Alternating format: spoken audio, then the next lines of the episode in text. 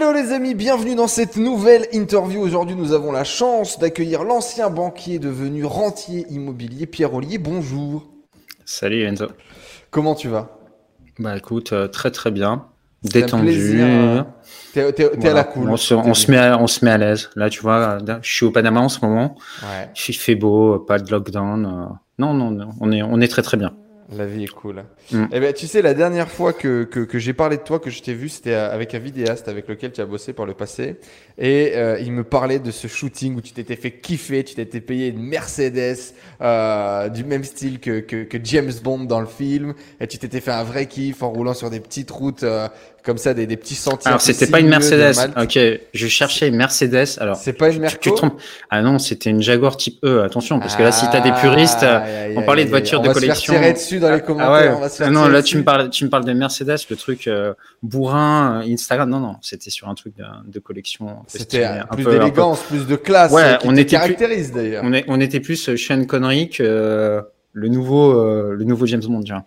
C'est d'ailleurs un petit peu aussi le, le, le, branding, l'identité que tu as créé sur Internet, ton style, un peu euh, classe, euh, élégant, raffiné, rien de trop tape à l'œil, mais en même temps quand même quelque chose d'assez euh, d'assez cossu, j'ai envie de le dire, de le dire comme ça. Ouais.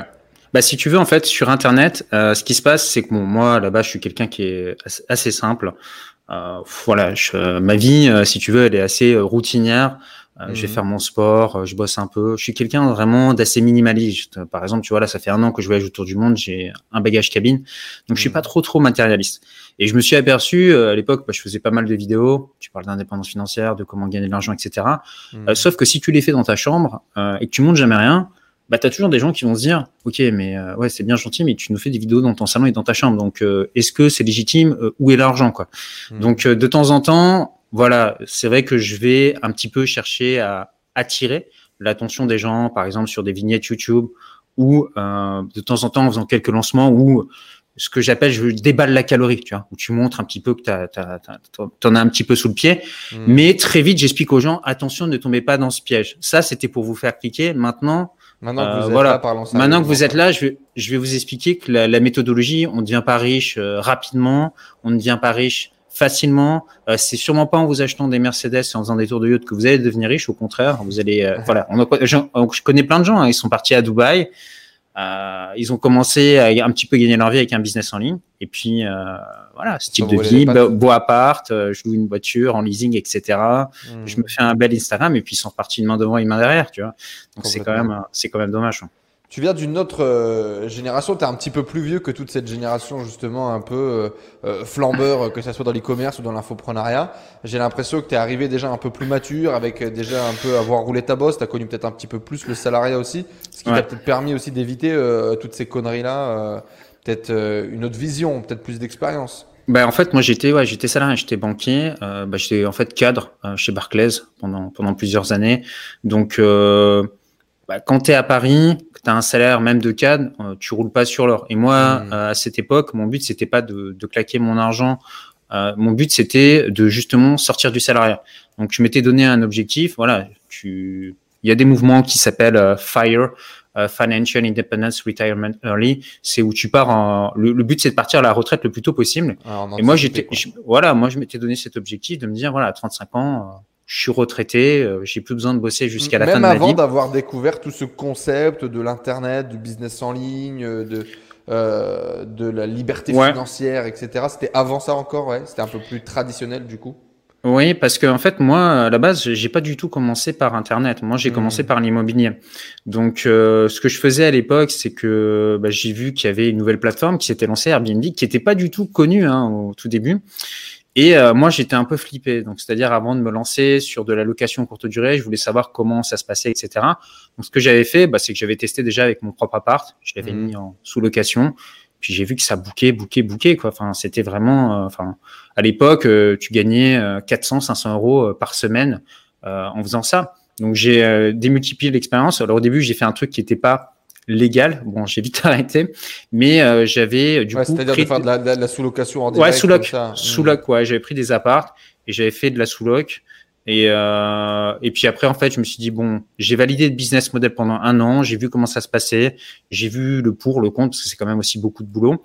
Mhm. Et maintenant, je passe en investissement, euh, je passe en investissement euh, réel et je vais, je vais faire ça. Alors après, j'ai aussi euh, diversifié mes stratégies d'investissement, c'est-à-dire que j'ai des appartements que je dois l'année, d'autres que je loue en colocation, certains mhm. que je loue en location en courte durée, d'autres que je loue vraiment à l'ancienne, un petit peu comme faisaient nos grands-parents, tu vois ouais, en nu, c'est des locataires, ils sont là depuis une dizaine d'années et ils payent. Et, enfin voilà quoi. Donc euh, et j'ai pas à m'en occuper. Donc euh, alors justement, euh, Pierre-Oli, aujourd'hui, tu es euh, un des, des, des, prêcheurs, on pourrait l'appeler comme ça, de l'investissement immobilier, de la liberté financière, d'apprendre en tout cas à faire de l'argent, à gérer son argent, à investir son argent.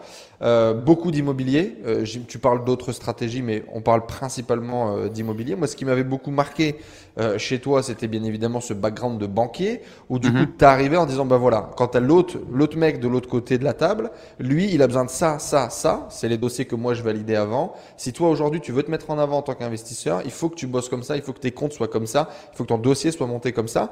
Et donc, du coup, effectivement, t'apporter un peu cette fraîcheur. Alors, il y en avait quelques-unes, on avait quelques interviews de mecs qui étaient dans le milieu de la banque, mais toi, tu étais investisseur, tu étais, entre guillemets, euh, retraité, euh, ou en tout cas jeune euh, entrepreneur à temps plein, on va dire, mm et tu amené ce discours-là, qui était un discours un peu différent. Tu étais, étais, on va dire, posé, calme, le discours était clair. Tu as directement été un bon communicant. Je me souviens pas de vidéos de Pierre Ollier euh, euh bégayer ou euh, galérer un peu. C'était c'était mon taf en fait. Euh, si tu veux, moi j'étais hmm. conseiller en gestion de patrimoine. Donc au début en fait, quand j'ai commencé en banque, j'étais ce qu'on appelle conseiller clientèle. Donc tu t'occupes un peu de, de, bah, de, Monsieur tout le monde quoi. Madame Voilà. Et après quand tu as des bons résultats parce que tu closes, tu fais des ventes, il faut savoir que le métier de banquier à la base c'est un métier de commercial. Donc c'est comprendre les hmm. problèmes qu'a ton client. Et puis tu sais, les gens sont très réticents. C'est-à-dire que quelqu'un qui vient de voir en banque pour, entre guillemets, commercialiser un produit, c'est les gens parmi les plus méfiants, parce que les banques ont plus mauvaise réputation. Donc, les gens qui arrivent, si tu veux, à faire des ventes avec des bons commerciaux et à fidéliser les clients, pas tu fais une vente qui pète euh, un mois, un mois plus tard. Hmm. Bah, généralement, après, ils déplacent sur des clients un petit peu plus euh, haut segment. Et très rapidement, hmm. en fait, moi, je, je suis passé conseiller en gestion de patrimoine, ce qui fait que je m'occupais de personnes qui avaient euh, voilà, c'est soit des personnes qui gagnaient 5 000 à 10 000 euros par mois, soit des personnes qui avaient peut-être un demi million d'euros euh, en stock. Et ces personnes-là, tu peux pas leur mettre en fait un, rigolo en face en face d'elles. Et c'est des personnes qui sont extrêmement exigeantes et qui vont avoir beaucoup de questions. Donc, il faut avoir un discours commercial euh, rodé. Et moi, en fait, c'est comme ça que j'ai appris la vente et à communiquer. Avant de commencer à faire des vidéos sur YouTube, j'avais déjà travaillé dans le secteur de la banque assurance pendant 7 ans. Donc, mmh. tu vois, je suis bah t'es un vieux, qu'on se le dise. T'es un vieux, mon Un vieux, je sais pas, ouais, ouais, si tu, si, si, si tu veux. Mais j'ai commencé à l'ancienne, c'est-à-dire que c'est vrai qu'aujourd'hui, beaucoup de gens commencent par le business en ligne et se disent, bah, voilà, on peut gagner. Cas, arrive avec un, avec un CV vierge, ouais, beaucoup. voilà. Alors que si tu veux, le fait d'avoir fait ses armes sur le, sur le terrain, c'est-à-dire, tu as mmh. été salarié, tu as, as, été commercial, tu, euh, tu sais ce que c'est que pas forcément avoir beaucoup d'argent devant toi. Tu fais des hmm. investissements qui pour toi sont extrêmement risqués parce que quand tu vas investir dans l'immobilier que tu es, euh, salarié quelque part, tu prends un gros crédit, 100 000, 150 000 euros. Euh, c'est pas comme quand tu as un business en ligne qui, qui crache, qui crache, où tu dis, ah bon, bah. si jamais je fais une erreur, c'est pas grave. tu vois, c'est pas, c'est pas le même niveau. C'est le bout du monde. Ouais, c'est pas le même niveau de risque. Donc du coup, je comprends hmm. bien, si tu veux, les personnes qui sont de l'autre côté euh, de ma chaîne YouTube, parce que voilà, pour beaucoup, la plupart sont salariés. Leur but, mm. c'est pas de devenir multimillionnaire, rentier. Euh, enfin, il y en a quelques-uns dans le tas, mais leur but, moi, j'ai remarqué, la plupart des gens qui me suivent, c'est aujourd'hui, je suis salarié, j'aimerais sortir du salarié. Donc, euh, voilà, gagner 2000 euros par mois, 3000 euros par mois, 5000 euros par mois. Ça dépend, en fait, de certaines personnes. Certains veulent gagner un petit peu plus, 10 000. Mais généralement, les gens n'ont pas forcément des, des, des objectifs deux, ultra ambitieux. Opérations, deux, trois opérations, générer suffisamment de revenus et c'est tout. quoi. Ouais, trois opérations, ça va être un petit peu léger. Euh, généralement, pour que tu puisses en vivre correctement, l'immobilier, peut-être il va te falloir entre 4 et 5 appartements. Parce que tu as quand même pas mal de charges, d'impôts, tu peux avoir des, des impayés, des choses comme ça, mmh. euh, de la vacance locative. Donc, 5 appartements, c'est... Pour euh, remplacer un salaire à 1005, 2000, euh, 5 appartements bien exploités, bien gérés, bien achetés, ça peut faire le taf. Ouais, surtout que en fait, pour moi, ça t'assure vraiment, pour le coup, une rente de 2000 euros par mois. Parce que bah, j'ai des clients qui gagnent plus j'ai des clients qui arrivent à sortir avec 5 apparts, ils sortent 5000 euros par mois. Mais ils font ça sur des stratégies très agressives. Bah oui, bien sûr. Très agressives. Le problème, c'est que si tu veux, euh, la location courte durée, euh, bah là, par exemple, on le voit avec le Covid, fermeture des frontières, des choses comme ça. Mhm. Ça devient, c'est pas un business sur lequel il faut tout miser. Pareil, je le disais même auparavant qu'on est qu'on est qu'on est cette pandémie. Tu peux toujours avoir un gouvernement qui va venir légiférer et qui va dire bah nous dans nos villes les, Airbnb machin on ne veut pas. Vous faites de la concurrence aux hôteliers déloyale donc on vote une loi qui interdit tout ça. Et voilà et vous êtes limité. Donc tous les gens qui ont si tu veux euh, qui avaient ce qu'on appelle leur break even enfin qui qui qui étaient à l'équilibre grâce à de la location courte durée hmm. s'ils repassent en location maintenant à l'année bah, ils font du, du cash flow négatif. Et donc ils appauvrissent. Donc pour moi la base c'est quand tu investis c'est que déjà si tu loues ton appart normal. Classique. Voilà, tu es déjà au moins en opération autofinancée. Et ensuite, bah, si tu fais plus, voilà, c'est. Ouais, il faut que les stratégies d'exploitation de l'immobilier soient là pour générer plus de bénéfices, non pas pour générer du bénéfice tout seul, quoi. Il faut voir long terme. Euh, L'IMO, c'est pas quelque chose que tu fais sur une durée d'un an et tu dis ouais Airbnb ça marche pendant un an. Euh, un bien immobilier, tu vas peut-être le garder 10 ans, 15 ans, 20 ans. Donc on se positionne pas du tout de la même façon quand on est investisseur immobilier que quand on a un business sur internet où tu peux par exemple euh, shooter à beaucoup plus court terme pas, tu peux très bien lancer un produit et le faire pendant six mois, un an, et puis après arrêter, passer sur quelque chose. L'immobilier, tu es quand même pieds et poings liés pendant plusieurs années. Enfin, c'est pas, c'est pas, c'est pas les mêmes responsabilités. Donc ça, il faut quand même en, en avoir conscience. Ouais, il faut, faut, être, faut être éduqué un minimum. Il faut savoir où on met les pieds, il faut le faire correctement. Alors aujourd'hui, c'est plus de 140 000 abonnés euh, sur, euh, sur ta chaîne euh, YouTube. Tu as commencé YouTube il y a plus de six ans, c'est ça? Ouais, en fait, euh, je dirais, je l'ai commencé vraiment il y a 3-4 ans, parce qu'en fait, j'avais j'avais fait une vidéo il y a très longtemps, donc ça fait tourner le compteur, mais euh, YouTube, je me suis mis sérieusement il y a peut-être 3 ans, à peu près 3 hmm. ans. 3 4 ans. 140 000 abonnés aujourd'hui, en parallèle d'être un investisseur immobilier euh, eh bien aguerri et, et, et, avec du succès. Tu es devenu aussi un média aujourd'hui. Hein. Euh, clairement, c'est des centaines de milliers de, de, de vues. Euh, tu vends aussi du coup ton programme de formation pour aider les, du coup les, les, gens à se lancer et puis, comme tu l'as dit, à acheter 4-5 appartes et eux-mêmes à leur tour de générer au moins un deuxième revenu en parallèle pour quitter leur, mhm. leur job. C'est combien de personnes qui ont suivi tes, tes, tes programmes aujourd'hui? J'en ai plusieurs milliers. Ouais, plusieurs milliers de personnes. Qui ouais, plusieurs milliers de personnes et euh, ouais, plusieurs milliers de personnes. C'est-à-dire qu'en fait, bon, j'ai des programmes sur l'immobilier, j'ai d'autres programme également où je parle un peu d'expatriation, d'offshore, d'ouvrir des comptes bancaires à l'étranger, et un autre programme où j'explique un petit peu ce que moi je fais, parce que je fais pas que de l'immobilier. Moi, je fais de l'immobilier. Enfin, moi, je pars du principe qu'il faut avoir plusieurs sources de revenus. Mmh. Donc, j'ai l'immobilier, business en ligne, de l'affiliation, mais également des placements. J'investis également en bourse. C'est-à-dire que je dépends pas que d'une seule source euh, de revenus. Donc, j'explique ça aussi dans d'autres programmes. Mais majoritairement, c'est avec les gens qui me suivent, c'est sur l'immobilier. Et euh, bah, ce qui est intéressant, c'est que à côté de ça aussi, moi à la base, enfin, je l'avais fait. Euh, ouais, on, me posait toujours des questions. C'est-à-dire qu'on voyait acheter des apparts, et banquiers, les gens venaient toujours me poser des questions. Je me suis dit, bon, je, vais en parler euh, sur YouTube, et je me suis rendu compte que les gens, bah, ça leur plaisait énormément, quoi. Hmm. Donc euh, j'ai un petit peu continué, et puis après, bah, tu as des personnes qui te demandent, mais ça serait bien que tu nous fasses un truc un peu plus complet. Donc j'avais créé un programme que j'ai fait évoluer au fur et à mesure. Et moi, ce qui m'a intéressé là-dedans, bah, c'est que tu peux aider en fait des gens finalement à reproduire le même schéma que toi alors, certaines personnes te disent toujours l'objection, ouais, mais si tu expliques à tout le monde comment faire, comment tu vas trouver des appartes Mais le hmm. truc, c'est que personne n'investit au même endroit. Enfin, je veux dire, les gens, ils achètent pas dans ma rue, dans, dans, dans la ville où moi je vais investir. Tu as des gens, ils vont investir partout en France, en Suisse, en Belgique, au Canada. Donc, il n'y a pas vraiment de limite. Et puis, tu as toujours des transactions immobilières qui se font. Des gens qui vendent, qui achètent. Donc, euh, l'immobilier, enfin, tu regardes sur le bon coin, des appartements à vendre, il y en a plein. Donc, euh... ouais, je veux dire, ça, ça, ça fait beaucoup entre guillemets à l'échelle de Pierre Ollier qui fait euh, quelques centaines de milliers de vues et qui a quelques milliers de clients. Ouais, c'est rien à l'échelle d'un pays, à l'échelle du monde, à l'échelle d'une économie. On représente toujours une goutte d'eau dans la mer, quoi, je pense, non? Ouais. Et ce qui m'intéressait surtout, c'était aussi d'avoir euh, bah, le retour, tu vois, de milliers de personnes. Parce que moi, tout seul, je peux pas prospecter partout. Ok, euh, mmh. j'ai 24 heures par jour. Mais là, si tu veux, ce qui est intéressant, c'est que bah, j'ai un groupe. Et en fait, euh, c'est des groupes d'investisseurs. Donc moi aussi, le but, c'était de voir plus loin derrière, d'avoir vraiment une communauté de gens où on soit entre investisseurs et on se partage des informations parce que je, tu vas avoir une nouvelle loi qui va sortir où telle mmh. personne va discuter avec son comptable et je pense qu'on est plus fort, tu vois, quand on est 2000 euh, personnes par exemple ensemble euh, que quand tu es tout seul dans, dans, dans ton coin. Donc mmh. euh, il y a c'est le fait d'avoir aussi un groupe bah, toi-même te fait grandir et fait grandir fait grandir les autres. Donc ça je trouve ça assez intéressant le fait d'avoir ce côté communautaire. et toi tu dois un petit peu le ressentir également avec ta chaîne YouTube, ça te permet d'accéder également à, à, des personnes auxquelles tu n'aurais pas pu parler auparavant. Aujourd'hui, si je veux parler, je sais pas moi, un patron, un directeur de banque ou euh, si je veux parler à quelqu'un qui est millionnaire ou enfin voilà, ils vont me recevoir. Ça donne aussi une carte de visite, donc c'est assez intéressant. Mmh, ouais, complètement. Alors justement, on, en reparlera de, tout ça, du coup, de ce développement de ton pan plutôt entrepreneurial euh, après le pan euh, investisseur. Mais euh, avant d'être devenu cet homme d'affaires riche, beau et célèbre, raconte-nous un petit peu. T'étais quel genre d'enfant, toi, Pierre, quand t'as grandi? Moi, j'étais plutôt calme, en fait. C'est-à-dire que quand j'étais gamin, en même temps, tu m'aurais euh, dit que tu étais hyperactif, je n'aurais pas. Ouais, non, non. Mais, après, en fait, si tu veux, je suis ce qu'on appelle un faux calme. C'est-à-dire que quand tu me, tu me vois, je suis comme, je suis calme, mais à l'intérieur, tu vois, je suis, je suis quand même assez, assez nerveux. Hmm. Mais c'est de l'énergie que je contrôle, que, j'arrive à canaliser. J'ai beaucoup d'énergie, mais je la canalise. Donc c'est, c'est ce qui me donne en fait une certaine force et une certaine rigueur.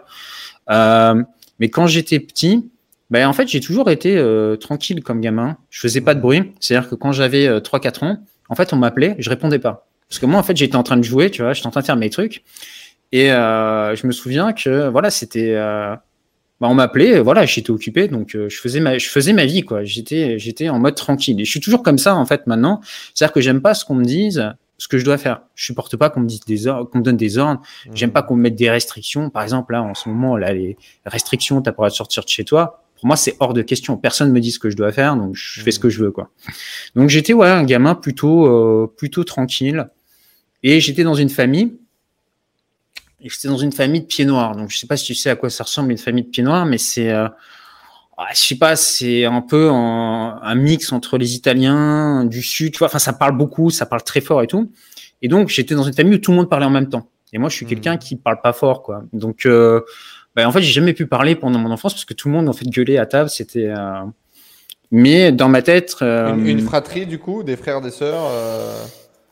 Bah, c'était le patriarche. Tu avais le grand-père, le grand-père, la grand-mère, donc euh, qui parlait. Voilà, voilà, c'était c'était un peu euh, famille du sud, et euh, on se voyait beaucoup avec les cousins, avec la famille, etc. Et de l'autre côté, du côté de ma mère, j'avais une famille beaucoup plus calme, beaucoup plus posée.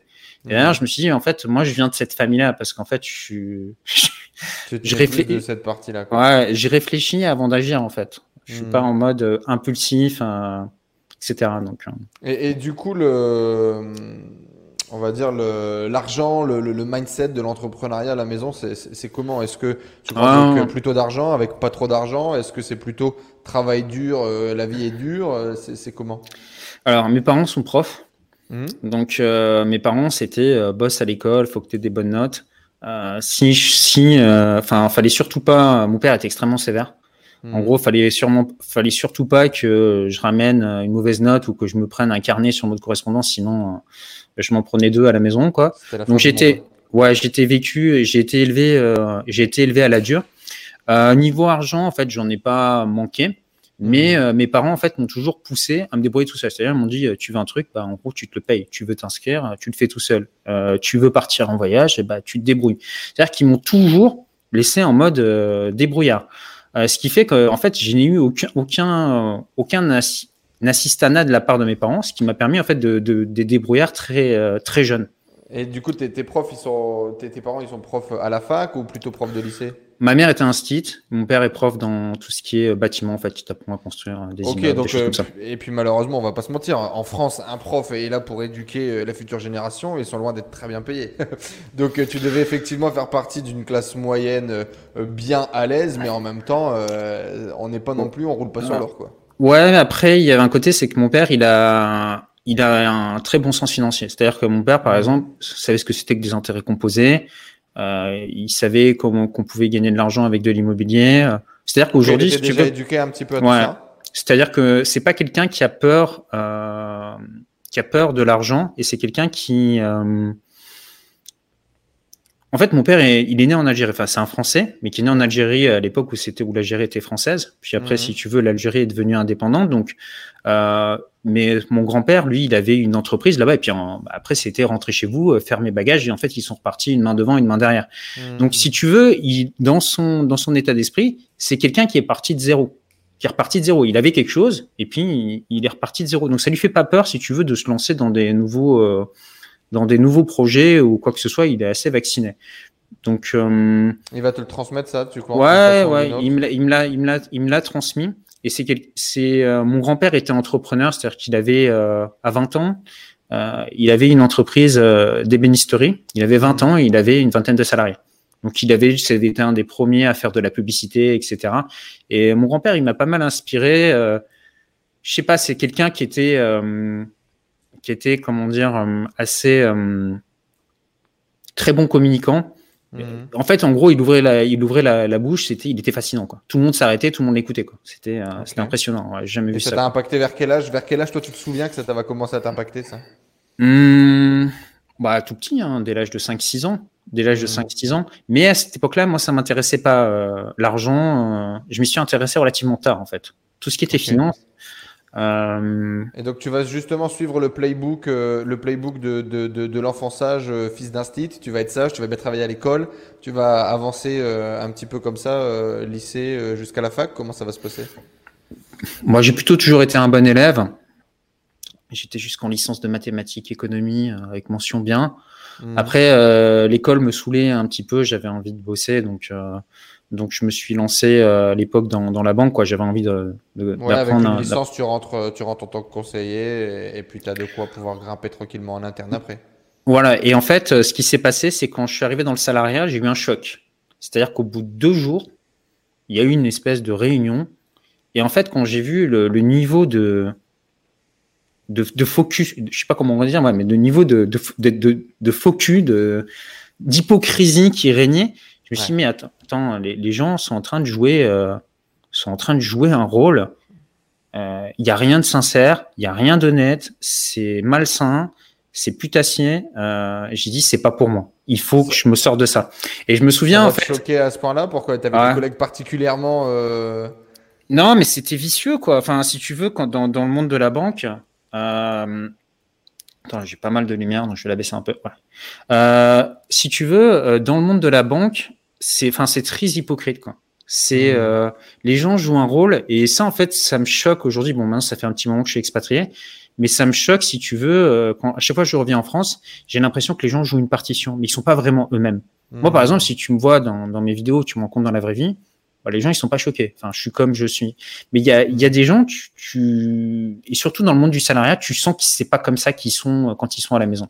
Et ça, en fait, ça me plaisait pas. Moi, j'aime bien le côté euh, transparent, assez direct, la, assez honnête. La banque. Euh la banque reprend directement ce carcan un peu de la société, grimper les échelons, respecter la hiérarchie, respecter les règles. Donc effectivement, il y a un microcosme sur les bonnes valeurs de notre société dans la banque, non? Ouais, mais c'est, c'est, en fait moi ce qui m'a choqué quand je suis rentré en banque, je vais te le dire, c'était ils en ont rien à foutre en fait des clients quoi. C'était okay. euh, en gros euh, ça les dérange pas de fumer une mamie quoi. Et moi en fait c'était pas possible. Ouais. Tu vois par exemple on m'a demandé de faire des trucs en banque, de vendre des crédits revolving à des gens qui avaient pas une thune. J'ai toujours refusé. Et j'étais pas apprécié de ma... c'est-à-dire que je faisais beaucoup de chiffres, mais je me refusais en fait de vendre des produits de merde aux gens. C'était pas possible. Mmh. C'était contre moi. Euh, et donc je me suis souvent embrouillé. Ce qui fait qu'à la fin on me laissait tranquille. Et moi, je leur, ai, je leur, quand j'étais en banque, je leur disais, ben, voilà, le chiffre de ton agence, c'est moi qui vais te le faire, mais euh, viens pas me saouler après. Euh, avec tes produits à la ouais, Avec tes produits, voilà. Je les refourguerai pas, tu as d'autres personnes qui les feront, mais moi, je peux pas me regarder dans la glace en refourguant ça à quelqu'un. Donc après, c'est toi qui vas, quoi. Et je pense que, tu sais, les clients, même, ils, sur le long terme, ils te remerciaient de pas les avoir, euh, de pas les avoir enfumés. Et derrière, ce qui te permettait aussi de faire des plus gros deals. Donc, ouais, de, de, créer une vraie relation en tout cas. Ouais, d'apporter de la valeur pour ton client, pas lui, pas faire de la vente produit, mais vraiment plus proposer quelque chose qui est adapté aux personnes. Et aujourd'hui, c'est toujours ce que je fais dans mon business. Des fois, j'ai des gens, ils me disent, euh, ouais, machin, j'aimerais acheter ton programme, je suis trop chaud, etc. Et je lui demande, bah, c'est quoi ta situation? Il me dit, je suis chômeur. Je dis, euh, non, bah, je suis désolé, je peux pas te, je peux pas te commercialiser mon programme. C'est pas adapté pour toi. Il faut d'abord que tu retrouves un, un CDI, sinon tu pourras pas emprunter. Donc, tu vois, je vais pas pousser à la consommation sur des gens. Qui... Enfin, il faut que le produit matche avec ce que la personne euh, espère. Ouais, tu veux apporter une vraie solution, pas juste vendre un truc, quoi. Bah ouais, parce que de toute façon, sur le long terme, ça, ça se retourne contre toi. Enfin, je veux dire, euh, soit tu fais du web pendant six mois, soit tu es là pendant des années. Et si tu es là pendant des années, tu as envie de, de, d'avoir une bonne réputation. Quoi. Bah, puis d'ailleurs, euh, en, place, euh, ou plus ou moins connecté au milieu de l'Internet depuis 6 ans, tu as dû en voir arriver, en voir disparaître, en voir partir. Euh, ouais. rien que en 4 ans, je, je... Tu, tu, les vois maintenant limite. Tu les vois arriver, tu les vois faire les faire, les, les fanjo et tu en as très peu finalement qui c'est petit en fait finalement comme communauté de gens qui ont vraiment envie de, de, de bosser tu vois, de vraiment bosser, de, de, faire un truc propre, quoi, tu vois. Bah, bosser en soi, en fait, c'est plutôt. Euh, je sais pas s'ils ont pas envie de bosser, mais en fait, dans l'idée, c'est bien, c'est bien de gagner de l'argent. Tous les mecs qui sont sur le web sont là, évidemment, pour pour gagner de l'argent. Enfin, mais comme quand, ça serait hypocrite de dire le contraire. Mais c'est comme quelqu'un mmh. qui est salarié, il va te dire, ouais, enfin, t'es là pour gagner de l'argent. Mais est-ce que euh, quand t'es salarié ou est-ce que t'es entrepreneur, bah, tu es juste là pour gagner de l'argent et tu fais euh, un truc one shot et puis tu disparais ou euh, est-ce que tu crées une relation avec tes clients quoi? Est-ce que tu les aides?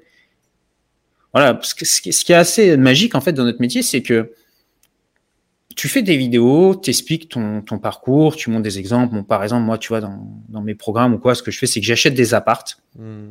Ok, donc je signe chez le notaire, donc je filme, tu vois, je, suis avec ma petite caméra, je filme, je monte le contrat de bail. Ensuite, je vais chez le banquier, je monte mon offre de prêt, comment je l'ai eu, etc. Ensuite, l'appart, tu vois le truc euh, tout pourri. Donc, euh, je filme tout ça et mes artisans arrivent et ils cassent tout dans l'appart, ils le détruisent. Mmh. Donc déjà, les gens, ça leur fait un choc. Waouh, appartement détruit. On reconstruit tout, on met tout à neuf. Je fais des belles photos, je mets en ligne, je mets ça sur les plateformes Booking, Airbnb, et ensuite je monte les comptes bancaires.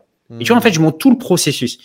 Et en fait, moi, bon, euh, ça me paraît logique, si tu veux. C'est-à-dire que pour moi-même, c'est ce que je fais. C'est-à-dire que quand je veux faire quelque chose, j'aime bien m'écrire des processus. Étape 1, je fais ça. Étape 2, je fais ça. Comme ça, la prochaine fois que j'ai à le faire, bah, j'ai juste à relire mon, mon process. C'est ce que je faisais déjà pour moi. Et en fait, je me suis rendu compte que dans la tête des gens, ça leur vrillait vraiment le cerveau. C'est-à-dire mmh. que ils disaient, waouh, ah ouais, en fait, euh, ça, en fait, en faisant ça, je me suis rendu compte que ça avait enlevé chez eux une angoisse profonde. Parce que hmm. théoriser l'immobilier, investir dans l'immobilier, gagner de l'argent, beaucoup de gens veulent le faire. Mais ce qui se passe, c'est que quand tu le fais, ben, tu as un truc euh, qui te bloque, ce sont les émotions. Tu es bloqué. Hmm. il faut signer un chèque. C'est pas, c'est pas parce que tu sais faire quelque chose en théorie dans ta tête que tu le sais faire manuellement. Tu sais écrire de la main droite. Donc en théorie, tu sais le faire. Maintenant, si je te mets un stylo dans la main gauche, tu sais pas forcément le faire. Hmm. Pourquoi? Parce que t'as pas, ton corps n'a pas appris. T'as pas créé le euh, mécanisme. Hmm. T'as pas créé le mécanisme, t'as pas créé les neurones pour le faire avec ta main gauche. Donc si tu dois le faire, tu vas pas te sentir à l'aise. Mais en fait, dans l'immobilier, c'est pareil. Et je me suis rendu compte qu'en faisant ces vidéos, en montrant aux gens étape par étape comment faire, bah, que ça a enlevé toute cette angoisse, ça a enlevé toute cette peur de l'inconnu. Et du coup, disons, je disais, OK, maintenant j'ai un chemin, je sais comment faire et ils ont plus qu'à un petit peu à recopier la méthode et puis bah, ça fonctionne euh, ça fonctionne pour eux. Et le fait d'avoir aussi tu vois un, groupe privé bah, en fait je les challenge parce que si tu veux quand tu es dans un groupe où tu as plusieurs milliers de personnes bah, tous les deux jours tu as un mec qui achète un appart. Il le poste mhm. sur le groupe donc il dit voilà euh, j'ai acheté un appart et tout euh, ouais l'autre qui va dire ouais j'ai encaissé tant de loyer et toi tu es dans le programme tu rien fait encore. Tu fais que suivre tu es en mode théorie bah, les autres, ils challenge. Attends, tu te dis, attends, les autres, ils ont le même hmm. programme que moi, ils se bougent et moi, je fais rien. Donc, euh, tu sais, ça, t'as envie de te mettre au niveau. Il faut prendre le train en marche. Et volontairement, je mets le niveau, je mets le niveau assez élevé parce que comme ça, au moins, les gars vont, aller. tu vois, tout, tout le monde va pas en acheter 10, mais au moins, ils vont en acheter un ou deux. Hmm. Au moins, ils vont faire quelque chose. Et moi, c'est ce que je veux, c'est pousser les gens à l'action, à faire quelque chose. C'est bien de se, la théorie, les vidéos YouTube, les programmes, les formations, c'est très bien, mais à un moment donné, il euh, faut sortir de chez soi et faut signer des biens, quoi. Faut aller faire des offres. Faut aller l'acheter euh, la part. Exact. Bah. Et du coup, euh, comment ça a, démarré euh, tout ça? Comment tu t'es retrouvé dans la banque? Parce que c'était la suite des études un peu classiques, parce que tu étais intéressé par l'argent. quand est-ce que tu as commencé à ouvrir ton esprit sur tout ça? En fait, si tu veux, je savais pas vraiment trop quoi faire. Le problème, c'est que hum, si tu veux, mes parents m'ont bien aidé sur certains trucs. Je m'exprime bien en français, ils m'ont donné, ils m'ont appris à débrouiller, etc. Mais d'un autre côté, euh, j'ai pas eu des parents qui m'ont aiguillé en me disant fais du business. Au contraire, de ce côté-là, il n'y avait pas forcément peut-être le meilleur mindset. C'est-à-dire que j'ai entendu des phrases, euh, voilà, les riches sont, ils profitent des pauvres, euh, enfin, mmh. tu vois, des trucs comme ça. Euh, donc, euh, il m'a fallu un, temps pour me déconditionner de, de, de, de tout ça. Euh, ta question, c'était?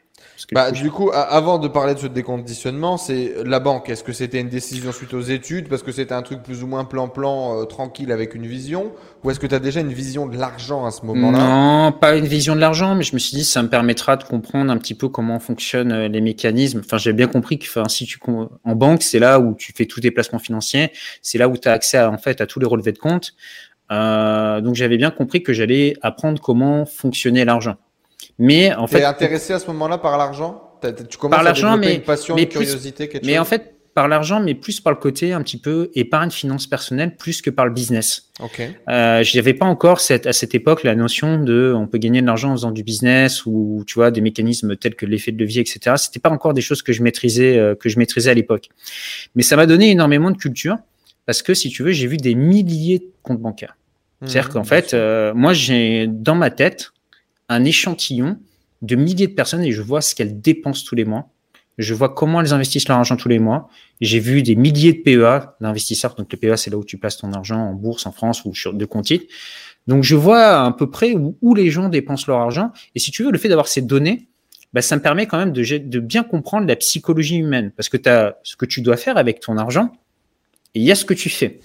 et généralement, c'est pas, et généralement, c'est pas la même chose. La pire anecdote, la pire anecdote, euh, c'est bon, t'es sous NDA, donne pas de nom. La pire anecdote d'un client ou, je sais pas, un mec qui perd énormément d'argent ou un mec qui sait pas du tout gérer son argent. Genre, moi, j'ai rencontré des types, ils gagnaient 10 000 euros par mois, ils en dépensaient 12, ils s'en rendaient pas compte. Euh, des, des, des, conneries comme ça, des aberrations que tu as pu rencontrer, toi, dans, dans le milieu, euh, quand tu étais conseiller? hmm, Des anecdotes. Hum, je vais te donner deux anecdotes. Je vais t'en donner une anecdote client et puis je vais te donner une anecdote avec mon, mon directeur d'agence. Hmm. Moi, en fait, euh, j'étais le mec en banque. Si tu vas en banque, tu as toujours un gars qui débarque dans la journée, il est pas content. Ouais. Il gueule. J'ai appelé au centre, machin, ma carte, qu'est-ce que c'est que ces frais, tout ça. Enfin, tu as toujours, en fait, euh, une personne qui arrive qui est mécontente, ce qui est, ce qui est un peu normal. C'est des organismes corporate. Euh, tu as appelé au téléphone, tu as P3, tu as eu Martine au téléphone, euh, mm. il n'a pas résolu ton problème, on t'explique que c'est mort pour toi. Enfin, donc là, le, mec arrive, il, est monté en pression. Bah moi, en fait, j'étais un peu dans l'agence de spécialiste de OK, envoie-le-moi. Donc, j'avais ma technique, c'est-à-dire que le client en fait arrivait dans mon bureau et j'appliquais en fait la technique du vidage de sac, c'est-à-dire que pendant 10, 20 minutes, il te raconte tous ses mal. Tu l'écoutes, tu l'écoutes, oui, machin, et tu reformules. Alors, tu reformules de façon euh, polie, parce que lui, il va dire, ouais, machin, euh, ouais, c'était vraiment un truc de merde et tout. Donc, tu mm. reformules élégamment. Voilà, donc si j'ai bien compris, euh, vous avez rencontré une difficulté au niveau de notre support client, c'est bien ça. Et, et, et le but, c'est d'emmaganiser, d'avoir des, des oui, des, des oui physiologiques de ton client. Oui, c'est ça. Et une fois qu'en fait qu'il a fini de parler, faut, faut pas chercher en fait à parler à un client. Faut d'abord mmh. qu'il se vide son truc, tu reformules. Une fois qu'il a fini de parler, tu le regardes comme ça et tu lui dis ok, bon qu'est-ce qu'on fait maintenant? Qu'est-ce qu'on fait? Ouais voilà, qu'est-ce qu'on fait? Et euh, Enfin, ici... Bah, je sais pas du coup, qu'est-ce que vous pouvez faire pour moi, Pierre? Vous voilà, m'avez bien gentil, vous m'avez bien sympa comme garçon. Et voilà, et là, je, et là, et là, et là, je lui proposais une, je lui proposais deux, trois alternatives. On et va là, il prenait l'upsell direct. Et, et tu vas voir, et c'est ça, c'est-à-dire que non seulement je résolvais son problème, mais en plus, une fois que tu as résolu son problème, c'est là où tu te rends pas compte, mais c'est que c'est là où tu as le potentiel de faire le plus de ventes possible. Hmm. Parce qu'en fait, tu viens de montrer à un client que quand il était en difficulté, tu l'as pas laissé en difficulté, tu as résolu son problème, donc tu, hmm. quelque part, tu es quelqu'un de compétent, et tu lui dis d'ailleurs, bon, bah voilà, maintenant votre problème est résolu, votre problème que vous traînez depuis trois mois quand même. Je vous l'ai résolu en 20 minutes, etc. Je vous ai écouté. Donc le client s'est senti, au-delà d'être, il a besoin de se sentir valorisé. Au-delà de, hmm. c'est pas qu'une question d'argent, c'est que souvent les gens sont pas contents parce que les gens leur parlent mal. Les gens, en fait, ont envie de se sentir importants. Et souvent, en fait, dans notre société, elle est assez brutale. On te remet à ta place, on te fait comprendre que tu qu'un numéro, etc. Et moi, en fait, donc, du coup, je leur mettais, euh, vous êtes quelqu'un d'important pour nous. Ça fait euh, dix ans que vous êtes client. Euh, merci de votre fidélité, etc. Et à la fin, ouais, je, je, je plaçais un produit, quoi. Dans 90% des cas mais un produit que tu as adapté en plus pour eux. Euh, c'est-à-dire, bon, tu as ton argent sur ton compte courant qui te rapporte, bon, bah, tu faisais un petit truc où tu touchais des intérêts. Ou, euh, le mec avait une assurance qui payait dix fois trop cher, je lui divisais le prix par deux. Je faisais un devis comparatif. Et euh, ça fascinait les gens. Ça fascinait les gens dans. dans, dans Et c'est quoi ton tempérament? Tu, tu, ta, ta, capacité, du coup, tu penses à écouter, à être calme, à, à, à, encaisser, et sans perdre le côté action et sans perdre le côté un peu commerce, stratégie du truc? Ouais, c'est le côté euh, persuasion. Moi, j'étais, je suis assez fasciné par la persuasion et par la mhm. psychologie humaine. C'est quelque chose qui m'a énormément intéressé. Donc, j'aime bien comprendre à qui j'ai affaire, lire le langage non verbal de la personne, vraiment essayer de comprendre derrière ce que les gens disent, quel est le second discours, quelle est la petite voix qu'ils ont, qui trotte dans leur tête? du coup, tu as t'amuser derrière quand tu as découvert un peu plus le YouTube, le marketing en ligne. Ouais, parce que c'est c'est un peu la base du, du, du, du copywriting, du marketing, c'est comprendre en fait qu'est-ce que se dit le, le, mec en fait le matin quand, quand il se lève, mmh. ouais ou qu'est-ce qui rumine en fait dans son cerveau. Et si tu arrives à capter ça cette petite phrase tu vas te mettre en connexion avec lui tu vas lui parler de ses problèmes tu vas lui dire bah je les comprends ouais bah ça arrive hein, c'est normal es, voilà.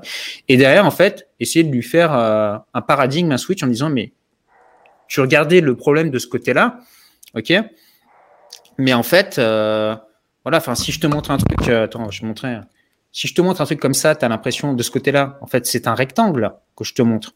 Mais en fait, si tu le regardes de l'autre côté, en fait, tu te rends compte que c'est quelque chose qui arrondit. Donc, c'est pas un rectangle. Tu as différents points de vue. Donc, le but, c'était d'essayer de le faire switcher, de point de vue et de l'amener euh, bah, là où j'avais envie de l'amener. Changer sa perspective et de lui proposer une opportunité adaptée. Quoi. Voilà, donc ça, c'était un petit peu la, ce que je faisais. Et la deuxième anecdote, euh, bah, c'était par rapport à mon problème d'autorité. C'est-à-dire qu'un jour, j'ai eu un client qui rentrait dans mon bureau je connaissais pas le gars, hein. c'était un client d'une autre personne. Je sais pas ce qui était arrivé, mais en fait, le gars a commencé à m'insulter. Je vous serre pas la main et tout. Bah, je lui ai dit, écoute, mon gars, la porte c'est là, quoi. Hmm. Donc il est, mon parti. bureau quand même, frère. T'es là, tu viens. Euh, bon. Bah ouais. Enfin, je veux bien si tu veux. Euh, enfin, j'accepte si tu veux qu'il y, qu y, ait des problèmes, mais il y a un truc euh, quand même, c'est voilà, on reste poli et on, on reste humain, qu'on n'est pas des animaux. Donc euh, hmm. voilà, le manque de respect, c'est pas, c'est pas tolérable. Et euh, le gars est allé voir euh, le directeur d'agence. Et le directeur d'agence, au lieu de me soutenir, ben, il m'a dit non, vous devez recevoir le client, machin et tout. Bon, j'avais un espèce de directeur qui était un, bah, un espèce de, de mec euh, idiot, stupide. Euh, je sais pas, c'était vraiment le, le, gars que tu peux retrouver dans l'administration. Et si t'as pas coché la case, il va te renvoyer le dossier. Enfin, tu vois, ce genre de mmh. gars, quoi. Qui applique mmh. le process, mais avec aucune intelligence humaine. Mmh. Et euh, en fait, suite à ça, le gars s'est dit, lui, je vais le persécuter. C'est-à-dire qu'en fait, tout ce qui pouvait en fait euh, être chiant dans, dans la vie d'un banquier, en fait, il me l'a mis sur le dos. on avait une personne qui était euh, là pour former les, les commerciaux. Bon, c'était une blague, quoi. Donc, il me l'a collé tous les trois jours. Personne ne la voulait, en fait, parce qu'elle était, voilà, elle était nulle entre nous, voilà, ça va pas faire son taf. Et donc, il me l'a collé tous les trois jours. En fait, il s'est décidé, en fait, son but dans la vie, c'était devenu euh, de, de, de, me saouler. quoi. Ouais. Et euh, un jour, il me connecte dans son bureau, tu sais, il commence à me regarder avec les yeux, euh, les yeux là, euh, genre méchants, tu vois, genre de la haine et tout. Et là, moi, euh, avec mon rapport avec l'autorité, je me suis mis à trembler, mais en mode, je vais balancer le bureau, je vais, je vais, je vais le taper, quoi. Et donc, je me suis dit, non, il faut, il faut pas que ça en arrive là. Donc, je suis sorti, je me suis maîtrisé et je me suis dit, c'est fini. Le salariat, pour moi, c'est terminé. Maintenant, je me barre. mon seul objectif dans la vie, c'est euh, voilà, c'est de sortir du salariat. Il faut que ce soit le plus rapide possible. Donc je me dis, il faut que j'accélère vraiment tout ça. Et là, je crois que ouais, je crois que un an plus tard déjà, je commençais à gagner euh, euh, ce que je gagnais avec mon salaire, je gagnais déjà avec dans, dans l'immobilier. Mais c'était, je l'ai fait vraiment parce que c'était devenu vital pour moi. Je pouvais plus en fait être dans cet environnement, c'était euh, toxique pour moi. Ok. C'était quoi tes rêves de gosse? T'avais un rêve de gosse quand t'étais petit? Un rêve de métier, un rêve de vie, euh, une idée un peu absurde quand on est gamin de d'une vie imaginaire euh, Pas spécialement. Non. Pas de euh, pas, pas d'ambition. C'est quand tes premières ambitions professionnelles Quand est-ce que tu vas les poser? Tu sais, parfois au collège, au lycée, on commence à avoir des idées de métier, de trucs, de machin. En fait, moi, ça m'est arrivé par hasard. En fait, moi, moi, moi, en fait, c'est un accident. En fait, un peu tout ce qui m'est arrivé, c'est un peu un accident. Premier bien immo, premier bien immo, premier loyer que j'ai touché, c'était un peu un accident. C'était à la base, euh, bah, je cherchais à me loger. Bon, les appartes étaient super chers. Et euh, j'avais trouvé un logement où il y avait un appart en dessous. Et l'appart était loué. Mais moi, je voulais pas acheter un, truc loué. Quoi. Enfin, tu vois, il n'y avait pas d'investisseur immobilier dans ma famille, etc. Et puis, j'avais discuté avec une personne, elle m'a dit, mais tu sais, cet appart va te payer la moitié, plus de la moitié de ton crédit. Donc, tu vas te loger, en fait, pour, dans une maison pour le prix d'un studio. Et bon, je dis ouais, ok, effectivement, ça, ça tient, c'est cohérent. T'étais banquier, étais banquier à l'époque du coup. Hein euh, non, non, non, non, c'était avant. Et, ah. euh, et là, euh, j'avais, euh, tous les mois, quelqu'un, bam, bam, bam, le loyer qui tombait, quoi. J'avais mon salaire plus euh, une autre source Ouais, de tu, revenus. tu, tu, tu l'as fait à la base en perso, donc pour acheter ta résidence Ouais, principale. Et dans ta résidence principale, il y avait déjà un investissement camouflé, quoi. Mais ce qu'il faut que, tu- voilà, faut que tu saches, mais à l'époque, il y avait rien. Il n'y avait pas de vidéos d'investissement immobilier. Il y avait rien. Ça n'existait pas. YouTube, l'immobilier, ça n'existait pas. Il y avait C'était aucun. même pas une volonté de ta part, en plus. Ouais, non, ça m'est tombé par, par accident. Je me suis dit, ok, euh, ça fonctionne, etc. Donc euh, voilà, c'est là que je me suis dit, en fait, t'as pas eu la crainte, du coup, de faire le premier pas, des premiers résultats, parce Bah, qu'ils sont si. tombés dessus, quoi. si sur la location de courte durée, j'étais méfiant parce Oui, que euh, c'était nouveau. Air- Air-. Airbnb, on connaissait pas à l'époque. Je me suis dit, ouais, mais si les gens cassent tout chez toi, enfin, tu vois, je savais pas parce que tu prends pas de, enfin, t'as un système de caution, etc. Mais tu sais pas quoi, tu laisses ton appart un peu à des inconnus. C'est pas comme quand tu loues un appartement. Donc au départ, Airbnb, euh, enfin maintenant ça peut paraître euh, quelque chose de normal, mais à l'époque Mhm. ça l'était pas. Euh, après, en fait, ce qui s'est passé, c'est que voilà, moi je t'ai dit, j'ai voulu quitter mon, mon boulot parce que voilà, mon patron, le gars. Donc, tu avais déjà commencé à investir avant. Du coup, tu as, Non, ça, c'était- T'as récidivé ou pas, du coup Ah, euh, ouais, mais plusieurs années en fait avant de, me, de, de récidiver. C'est-à-dire que j'avais compris ça, mais euh, des fois tu comprends des trucs, mais le déclic se fait des années plus tard. Enfin, c'est un peu stupide. T'as un truc qui marche, c'est devant toi, mais euh, j'avais pris des mais années. non, si- non, non. Euh, je, je pourrais acheter, mais non, je, je ne vais quand même pas devenir riche trop vite. Euh, attendez un peu. Voilà, mais bon, je le voyais, c'était plus euh, voilà complément de revenus, etc. Je savais par la suite que je voulais investir, mais j'étais pas, j'avais pas encore trouvé euh, la stratégie, ce que je voulais faire, etc. T'étais pas dans l'action. Ouais. Et euh, Quand tu Ensuite- passes euh, banquier avec euh, un, portefeuille client plus high level, tu dois commencer à rencontrer plus d'investisseurs, j'imagine, des gens qui ont plus Ouais. d'immobilier, des choses comme ça. Ça va peut-être jouer aussi, ça, dans ton déclic, dans ta prise d'infos. Ouais, ça a joué. Euh, bah, un jour, j'ai rencontré euh, chez Barclays un mec, un Hollandais. Il avait euh, plus de 1000 appartements. Ah. Et en fait, euh, si tu veux, c'était euh, à cette époque. J'étais dans l'époque où je voulais déjà en fait quitter le salariat. Donc, si tu Mhm. veux, euh, j'avais déjà bien compris qu'il fallait que je demande aux gens qui avaient des résultats. Et donc, lui, bah, je l'ai carrément fait une interview d'une heure quoi, en lui demandant Mhm. comment est-ce qu'il faisait, etc. Donc, il m'avait pas mal, il m'avait expliqué pas mal de choses. Donc, ça m'avait fait le déclic de voir que d'autres personnes en fait y étaient arrivées. C'était euh, c'était extrêmement intéressant. Donc oui, j'ai eu beaucoup d'informations d'investisseurs et puis après, je voyais aussi beaucoup de gens, ils venaient faire des crédits pour faire des investissements locatifs. Donc j'ai compris qu'il y avait de l'argent à se faire. Mais ce qui se passe, c'est que beaucoup d'investisseurs faisaient des crédits, mais ils perdaient de l'argent. Bien sûr. Ça, c'est-à-dire que quand tu es banquier, tu prêtes de l'argent à des gens qui ont des bons salaires. Mais c'est pas pour autant que les gars, les gars gagnent de l'argent derrière. Par exemple, Hmm. en quelqu'un qui gagne qu'investisseur, ils sont pas forcément bons, bien sûr. ouais. bah, C'est-à-dire quelqu'un qui gagne 5000 euros par mois, tu peux peut-être lui prêter pour acheter trois apparts. Sur les trois apparts, tu vas perdre de l'argent. Mhm. En fait, une banque, elle cherche pas à ce que tu gagnes de l'argent sur tes apparts. Elle veut juste que tu sois solvable. Bah, que tu payes ton crédit tous les mois. Voilà, donc des bons investisseurs, j'en ai rencontré quelques-uns, mais pas tant que ça. C'est, euh, Mhm. je dirais, c'est peut-être 5% des gens qui étaient des. Mais en des- même des temps, euh, moi je suis désolé, quand j'ai découvert ça de faire du cash flow positif, c'était une révolution. C'était une révolution, mais même dans les entrepreneurs que j'avais autour de moi, etc. Quand je disais ça, c'était un petit peu, ça marchait un peu sur des œufs. Parce que à l'époque, c'était, euh, tu deviendras riche dans 20 ans, quoi. Voilà, tu fais du patrimoine avec l'immobilier. Alors, si tu regardes objectivement, la majorité des gens, quand ils te disent tu peux pas gagner de l'argent avec l'immobilier, ont raison. C'est-à-dire que si tu prends n'importe quel bien sur le bon coin et que tu l'achètes, tu peux pas gagner d'argent. Hmm. Des bonnes affaires, c'est peut-être euh, une sur 500.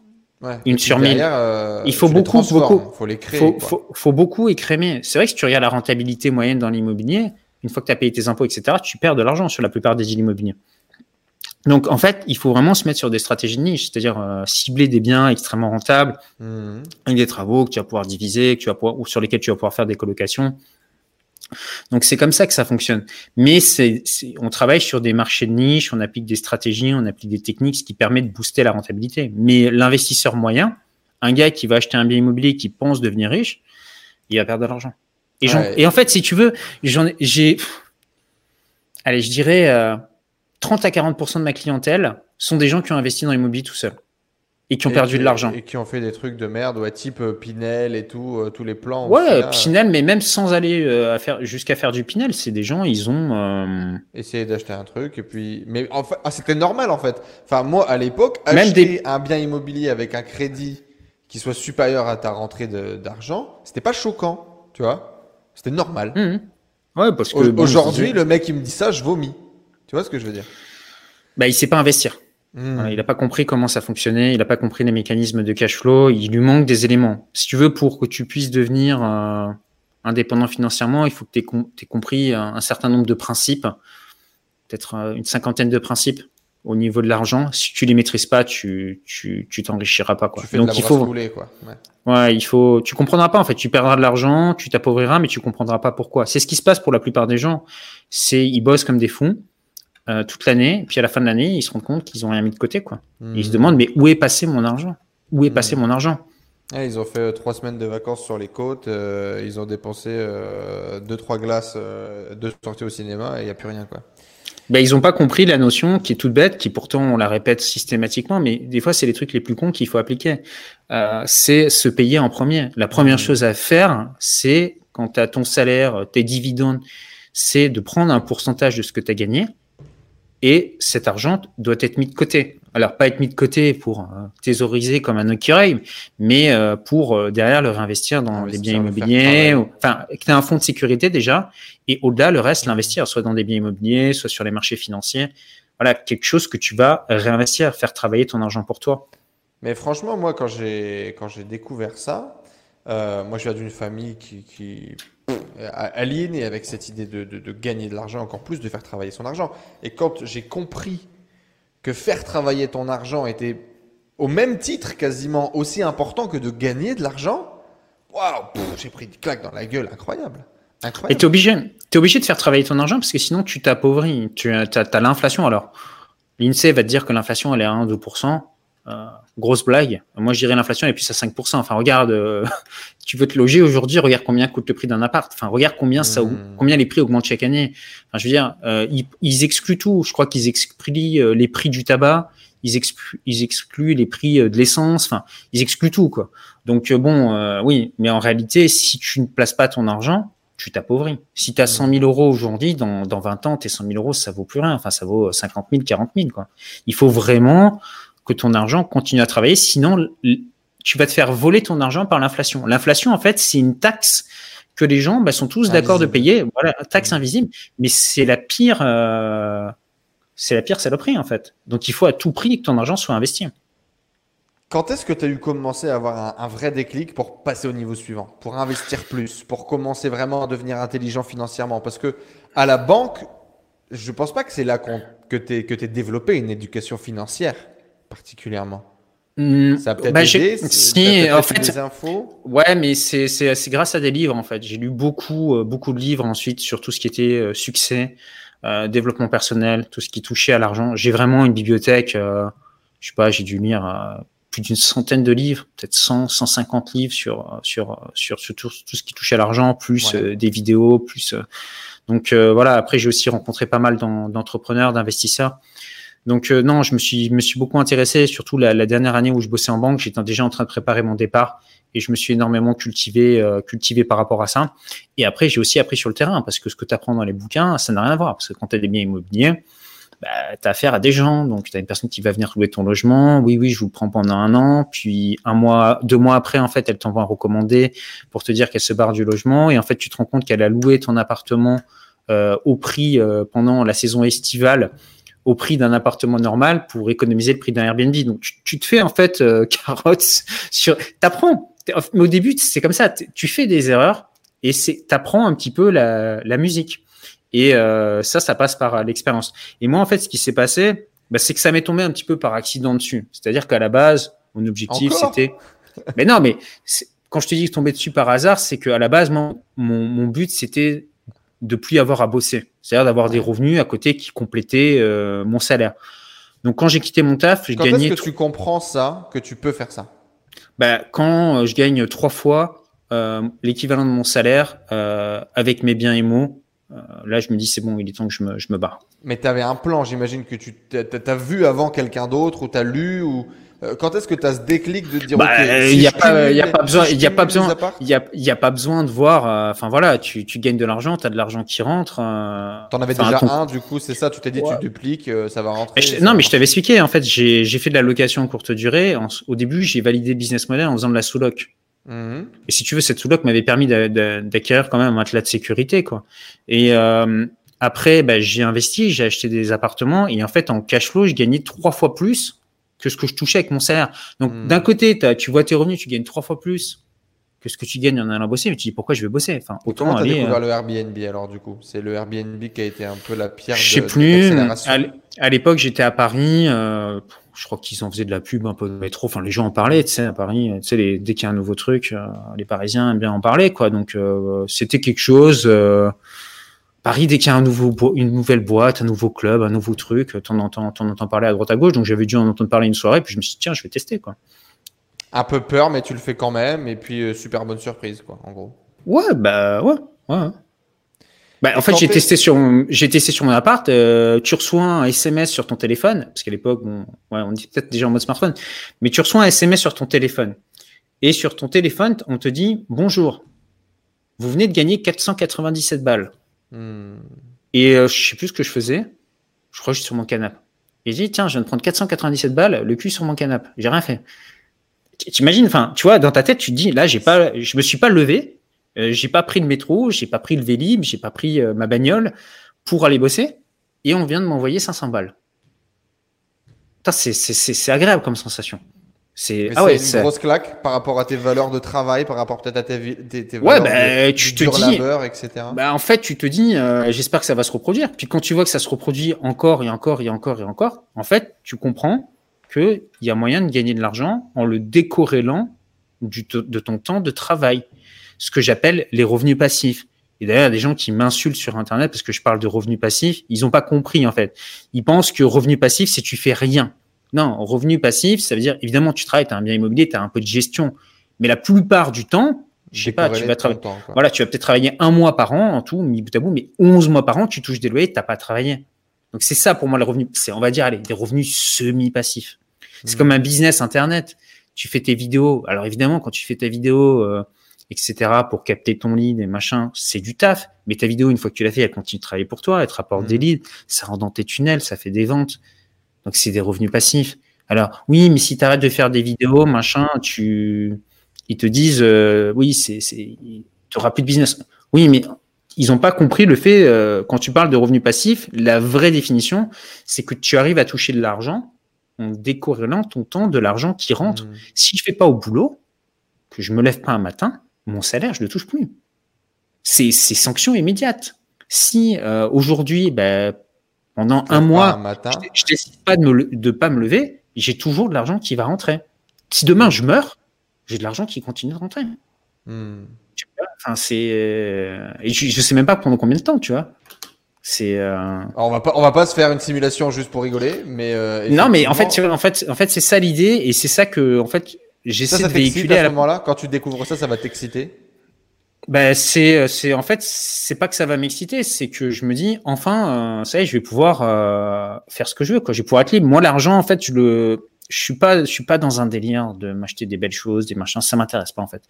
Moi en fait, l'argent c'est juste la possibilité de pouvoir faire ce que tu veux. Par exemple, là euh, j'étais en Europe, euh, ils ont commencé à me saouler avec leurs histoires d'attestation, 135 euros d'amende, lockdown, machin. J'ai dit, vous me saoulez tous. J'ai pris un, je me suis barré au pas d'âme on me fait, on me saoule pas. Et ici, et donc je peux me prendre des hôtels, je peux sortir, je peux faire ce que je veux. Si demain il décide de me saouler ici, je me barre, je vais ailleurs. Je vais, je fais ce que je veux. J'ai la liberté de faire ce que je veux. Personne ne m'impose euh, sa politique, personne ne m'impose ses choix, personne ne m'impose son management. Je suis libre de faire ce que je veux. Et moi, c'est ça qui est le plus important. Parce que l'argent, ça va peut-être choquer certains, certaines personnes que je dise ça. Euh, tu, à partir, tu, tu ressens un gros niveau de bonheur à partir du moment où tu n'as plus besoin d'être salarié. C'est-à-dire, Mhm. je sais pas, après ça dépend, peut-être 3, 4 000, 5 000 balles, tu, tu dis, waouh, ma vie change. Mais au-delà, enfin, au-delà de 10 000 balles par mois, enfin, je vois pas trop la différence, quoi. Enfin, je sais pas après combien tu, tu dépenses, mais euh, T'as c'est. quelques, euh, t'as quelques cadeaux, quelques petits trucs, euh, mais sinon le, ta vie au quotidien change plus vraiment, quoi. Ouais, bah c'est virtuel. Après, c'est des chiffres sur un compte, quoi. Donc, c'est plus tellement. euh, Enfin, voilà, moi, je dépense pas ce que je gagne, quoi. Je pense que si je dépensais que ce que je gagne, ça serait, euh, je sais pas, enfin. Je veux pas dire ma vie ressemblerait à celle de Dan Bilzerian, mais euh, un peu, tu vois. Mais, mais en même temps, j'ai pas envie, tu vois. Ça. Mais des fois, je me dis, ouais, il faudrait que pendant un mois, je dépense vraiment tout, tout ce que je gagne sur une durée d'un mois, juste pour ressentir ce que ça fait. Mais en fait, ça m'intéresse pas. Et donc, ça m'intéresse pas. Parce que quand tu as de l'argent, t'as pas, quand tu as quelque chose, tu ne le veux plus. Ouais, quand tu as quelque chose, tu as plus ce besoin incroyable de courir après. Ouais. Tu veux, je sais pas, tu veux une Lamborghini ou tu veux euh, une Porsche ou tu veux, euh, je sais pas, un iPhone 11 ou je sais pas quoi. Mhm. Tu le veux quand tu peux pas te le payer en fait. Quand tu es, quand mhm. es en galère de thunes, tu le veux. Mais quand tu peux te le payer, bah, c'est un peu comme quand tu as de l'eau au robinet. Si tu as de l'eau au robinet, t'es pas en train de t'exciter. Pourquoi? Parce que tu en as. Euh, ça m'a fait pas... aller tous les jours à 10 km au puits pour aller chercher de l'eau, euh, ça serait différent. Ça, je l'ai compris. Ça, je l'ai compris. Je devais avoir 8 ans. Je l'ai compris en fait en, allant en Irlande. À l'époque, on avait fait, euh, mes parents avaient fait un échange de maisons. Il n'y avait pas Airbnb, Booking, donc on avait fait un échange de maisons. Tu allé dans une maison en fait chez déjà précurseur tes parents parce que c'était déjà à la mode. Euh. Et euh, eux, ils sont, sont venus en fait dans notre maison, dans notre appart à l'époque sur à Nice. Et euh, j'avais discuté avec les Irlandais. Et les, Irlandais me disent Ouais, t'as, de la bière dans ton frigo. Tu sais, moi j'avais 8 ans. Je fais Bah ouais. Et il me dit euh, Mais du coup, euh, tu dois être trop content, t'en bois et tout. Bah je fais Bah, bah non. Pourquoi tu veux que j'en boive? Et en fait, j'ai compris. Chez eux, c'est interdit en fait. La vente d'alcool aux mineurs est interdite. Et moi, j'ai dit, mais moi, à, l'époque, hein, bon, maintenant, je pense que ça a changé, mais à l'époque, quand j'avais 8 ans, si j'allais au supermarché et que j'allais acheter de l'alcool, on me le donnait. Ah C'était pas interdit. Donc, il n'y avait pas de transgression. Le fait de mettre des interdits, le fait de mettre des barrières rend quelque chose de désirable. Mais quand tu l'as, mmh.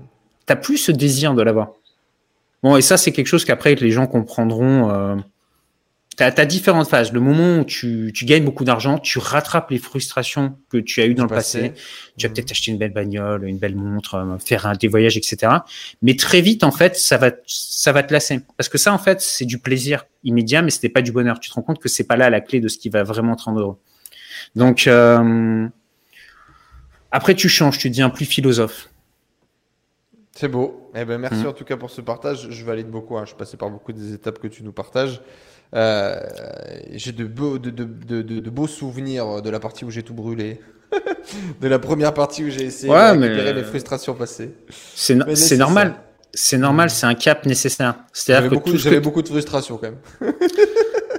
Mais quand tu commences à gagner de l'argent, et d'ailleurs, euh, c'est d'ailleurs ce qui est marrant, c'est que c'est le moteur en fait de la plupart des gens qui vont acheter le mm. programme. Ils ont envie de se faire un peu de thunes pour se faire plaisir aussi, euh, mettre du beurre dans les épinards. Enfin, mm.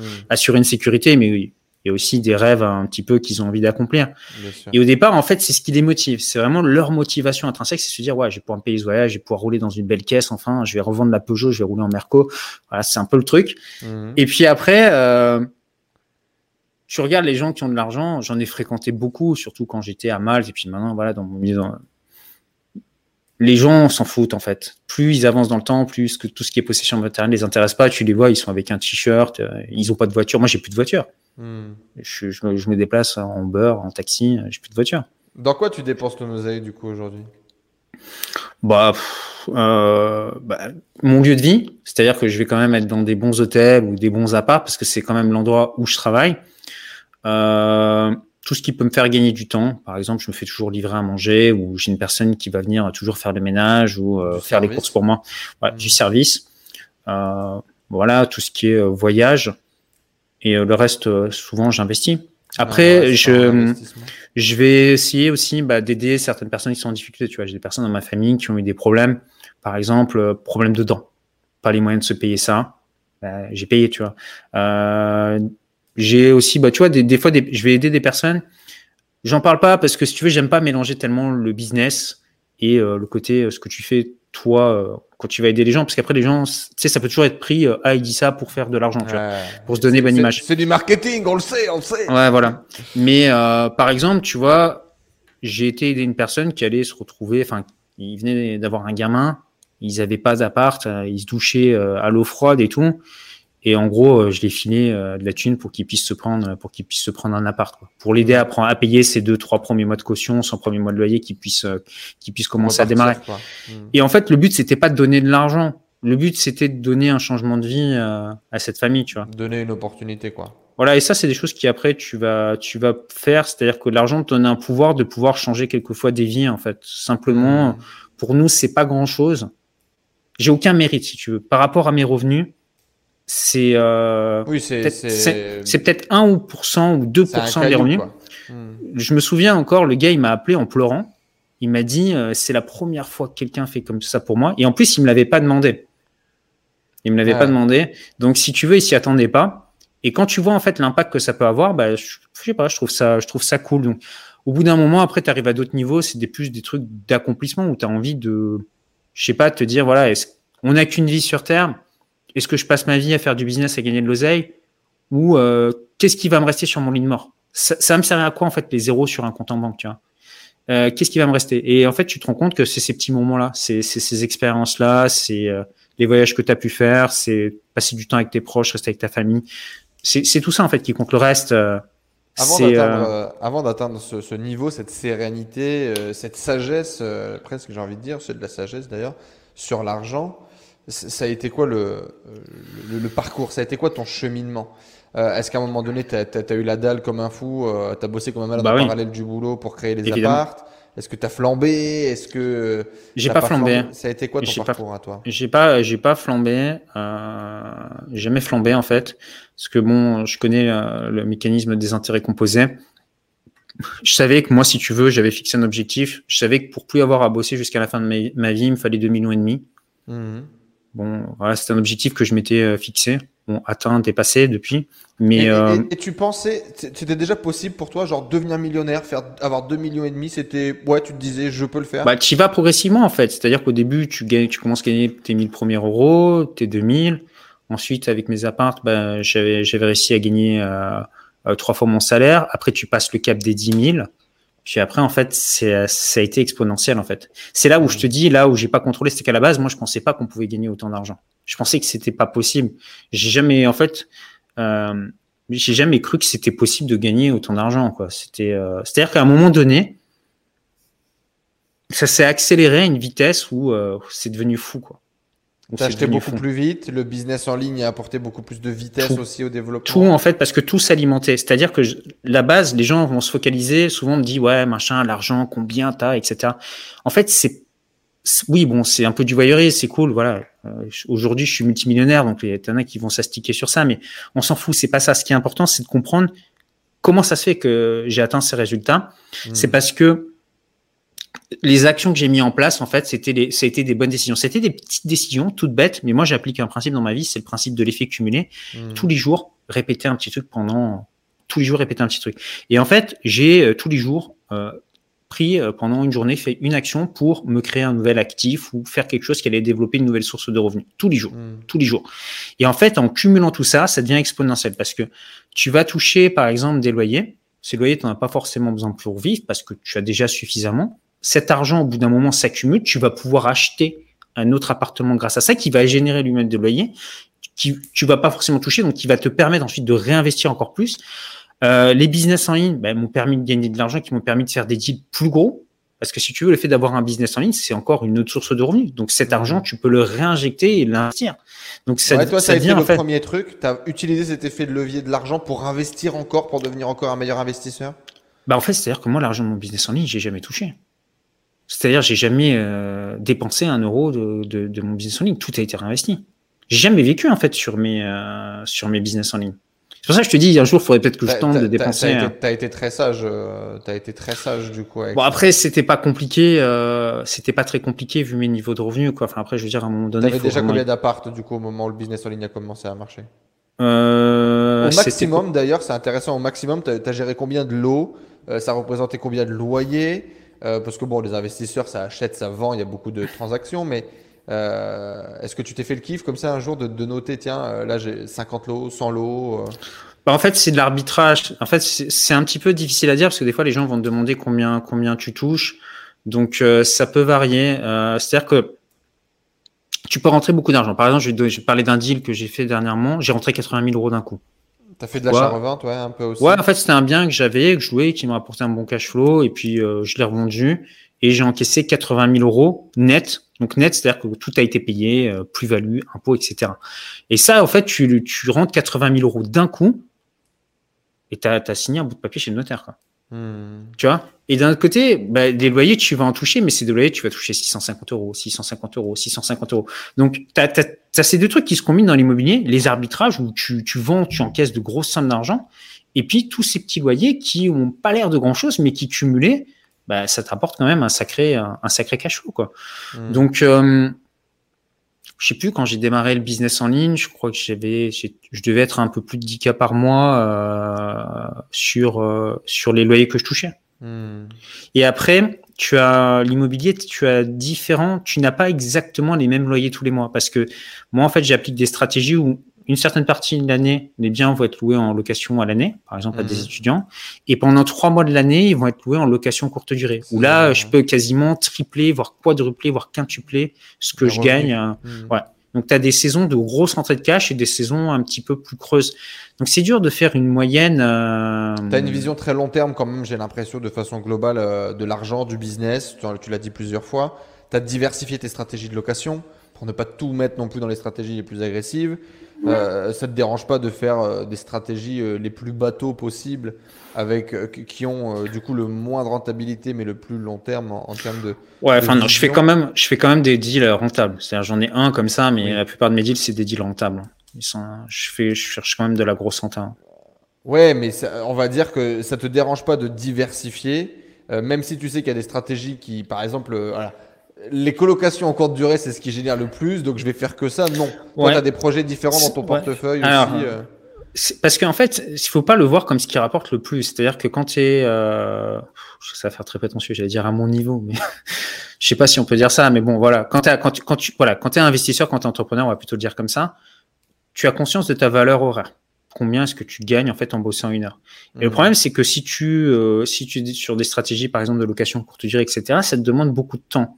Mais ce temps, si tu le comptabilises, si tu le factures, euh, entre guillemets, est-ce que ta renta, le déduit de ta renta, est-ce que ça rapporte autant? Donc des fois, il faut mieux, quand tu as déjà en fait euh, beaucoup de revenus, qu'est-ce que c'est quoi Qu'est-ce que tu recherches comme mode de vie? Est-ce que tu recherches un mode de vie où tu cherches à maximiser surtout, ou est-ce que tu cherches à avoir un mode de vie où tu as du temps pour toi? C'est quoi en fait le but de, de, de l'argent? Moi, le but, c'est de m'acheter du temps. Donc en fait, j'essaie dans ma vie d'éliminer tout ce qui euh, qui me prend du temps et que je n'ai pas envie de faire. Mais pour tout, quoi. Que ce soit dans ma vie personnelle, comme dans mon business, comme dans mes biens immobiliers. J'essaie de déléguer tes décisions? Hmm. Hmm. Ben, j'essaie d'automatiser un maximum. C'est-à-dire que mes biens, il y a des boîtiers à clé, euh, ils reçoivent des messages automatisés, euh, il y a des autorépondeurs. Euh, il y a un support client qui répond aux gens pour la location courte durée et hmm. le support client gère la femme de ménage. Donc moi, je m'en occupe pas, tu vois. Mais tu vas quand même, malgré ça, devoir intervenir parce que des fois, tu vois. Donc, alors que quand tu es sur une délocation. il y a besoin que le boss il, il, mette les mains dedans. bah, ils savent pas résoudre le, problème toujours, tu vois. Tu peux pas. Puis des fois, tu as une personne qui part, faut que tu la remplaces. c'est du management. Comment est-ce que. Euh, à, quel point l'argent t'a changé? Euh, Je dirais que l'argent te donne. Euh,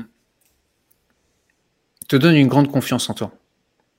Euh, te donne euh, une sérénité de l'apaisement. C'est-à-dire qu'en fait, beaucoup de gens voient l'argent comme quelque chose de mal. L'argent, c'est mal. Enfin, tu sais, t'entends ces mhm. trucs-là, les riches, machin. Enfin, surtout en France, c'est assez. Euh, il y a une grosse vision. Ancrée. Euh, ouais, ancrée par rapport à ça.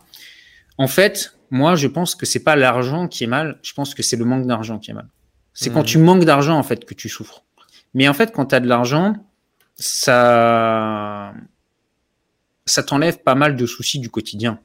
Ok, tu fais plus le ménage toi-même, tu fais plus tes courses. Euh, enfin, tu te poses pas la question de savoir comment tu vas faire pour payer telle ou telle facture. Euh, hmm. euh, tu, tu fais, as un problème de santé, tu as besoin de faire un truc, je sais pas, tu as besoin de te mettre une couronne en céramique, hein, bah, tu le fais. problème dedans, bah tu le fais. Bah, par exemple, là, tu vois, je me suis fait poser un, un appareil dentaire.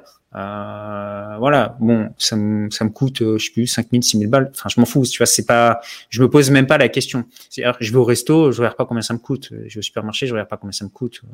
Je prends le taxi, je regarde pas combien ça me coûte. Donc, ça t'enlève tout ce temps que tu passes à calculer. Si tu veux, euh, quand les, quand tu manques d'argent, tu n'as pas le choix. C'est pas, en fait, certaines personnes méprisent les gens qui sont pauvres. Moi, je, maîtrise, je ne méprise pas les gens qui sont pauvres. C'est-à-dire que si je redevenais, entre guillemets, pauvre, je comprends le mécanisme de fonctionnement d'une personne qui Tu as un budget, tu gagnes 1200, 1300 euros par mois. Tu fais comment? Tu es obligé de, de, de, faire la promotion au Lidl, tu es obligé d'appliquer le coupon de réduction, tu es obligé de te dire, tiens, aujourd'hui, je vais pas prendre ma voiture, je vais faire du covoiturage. Tu es obligé de passer ton temps à te dire, voilà, j'ai ce budget hmm. et il faut pas que je dépense trop, sinon je vais me retrouver dans le rouge. Mais quand tu es libéré de ça, tu peux, ton esprit, tu peux le concentrer sur comment générer, créer de nouveaux business, comment générer plus d'argent. Donc, tu utilises ton esprit à autre chose. Et d'un autre côté, c'est vrai que une personne qui a pas tes revenus va trouver tes choix stupides.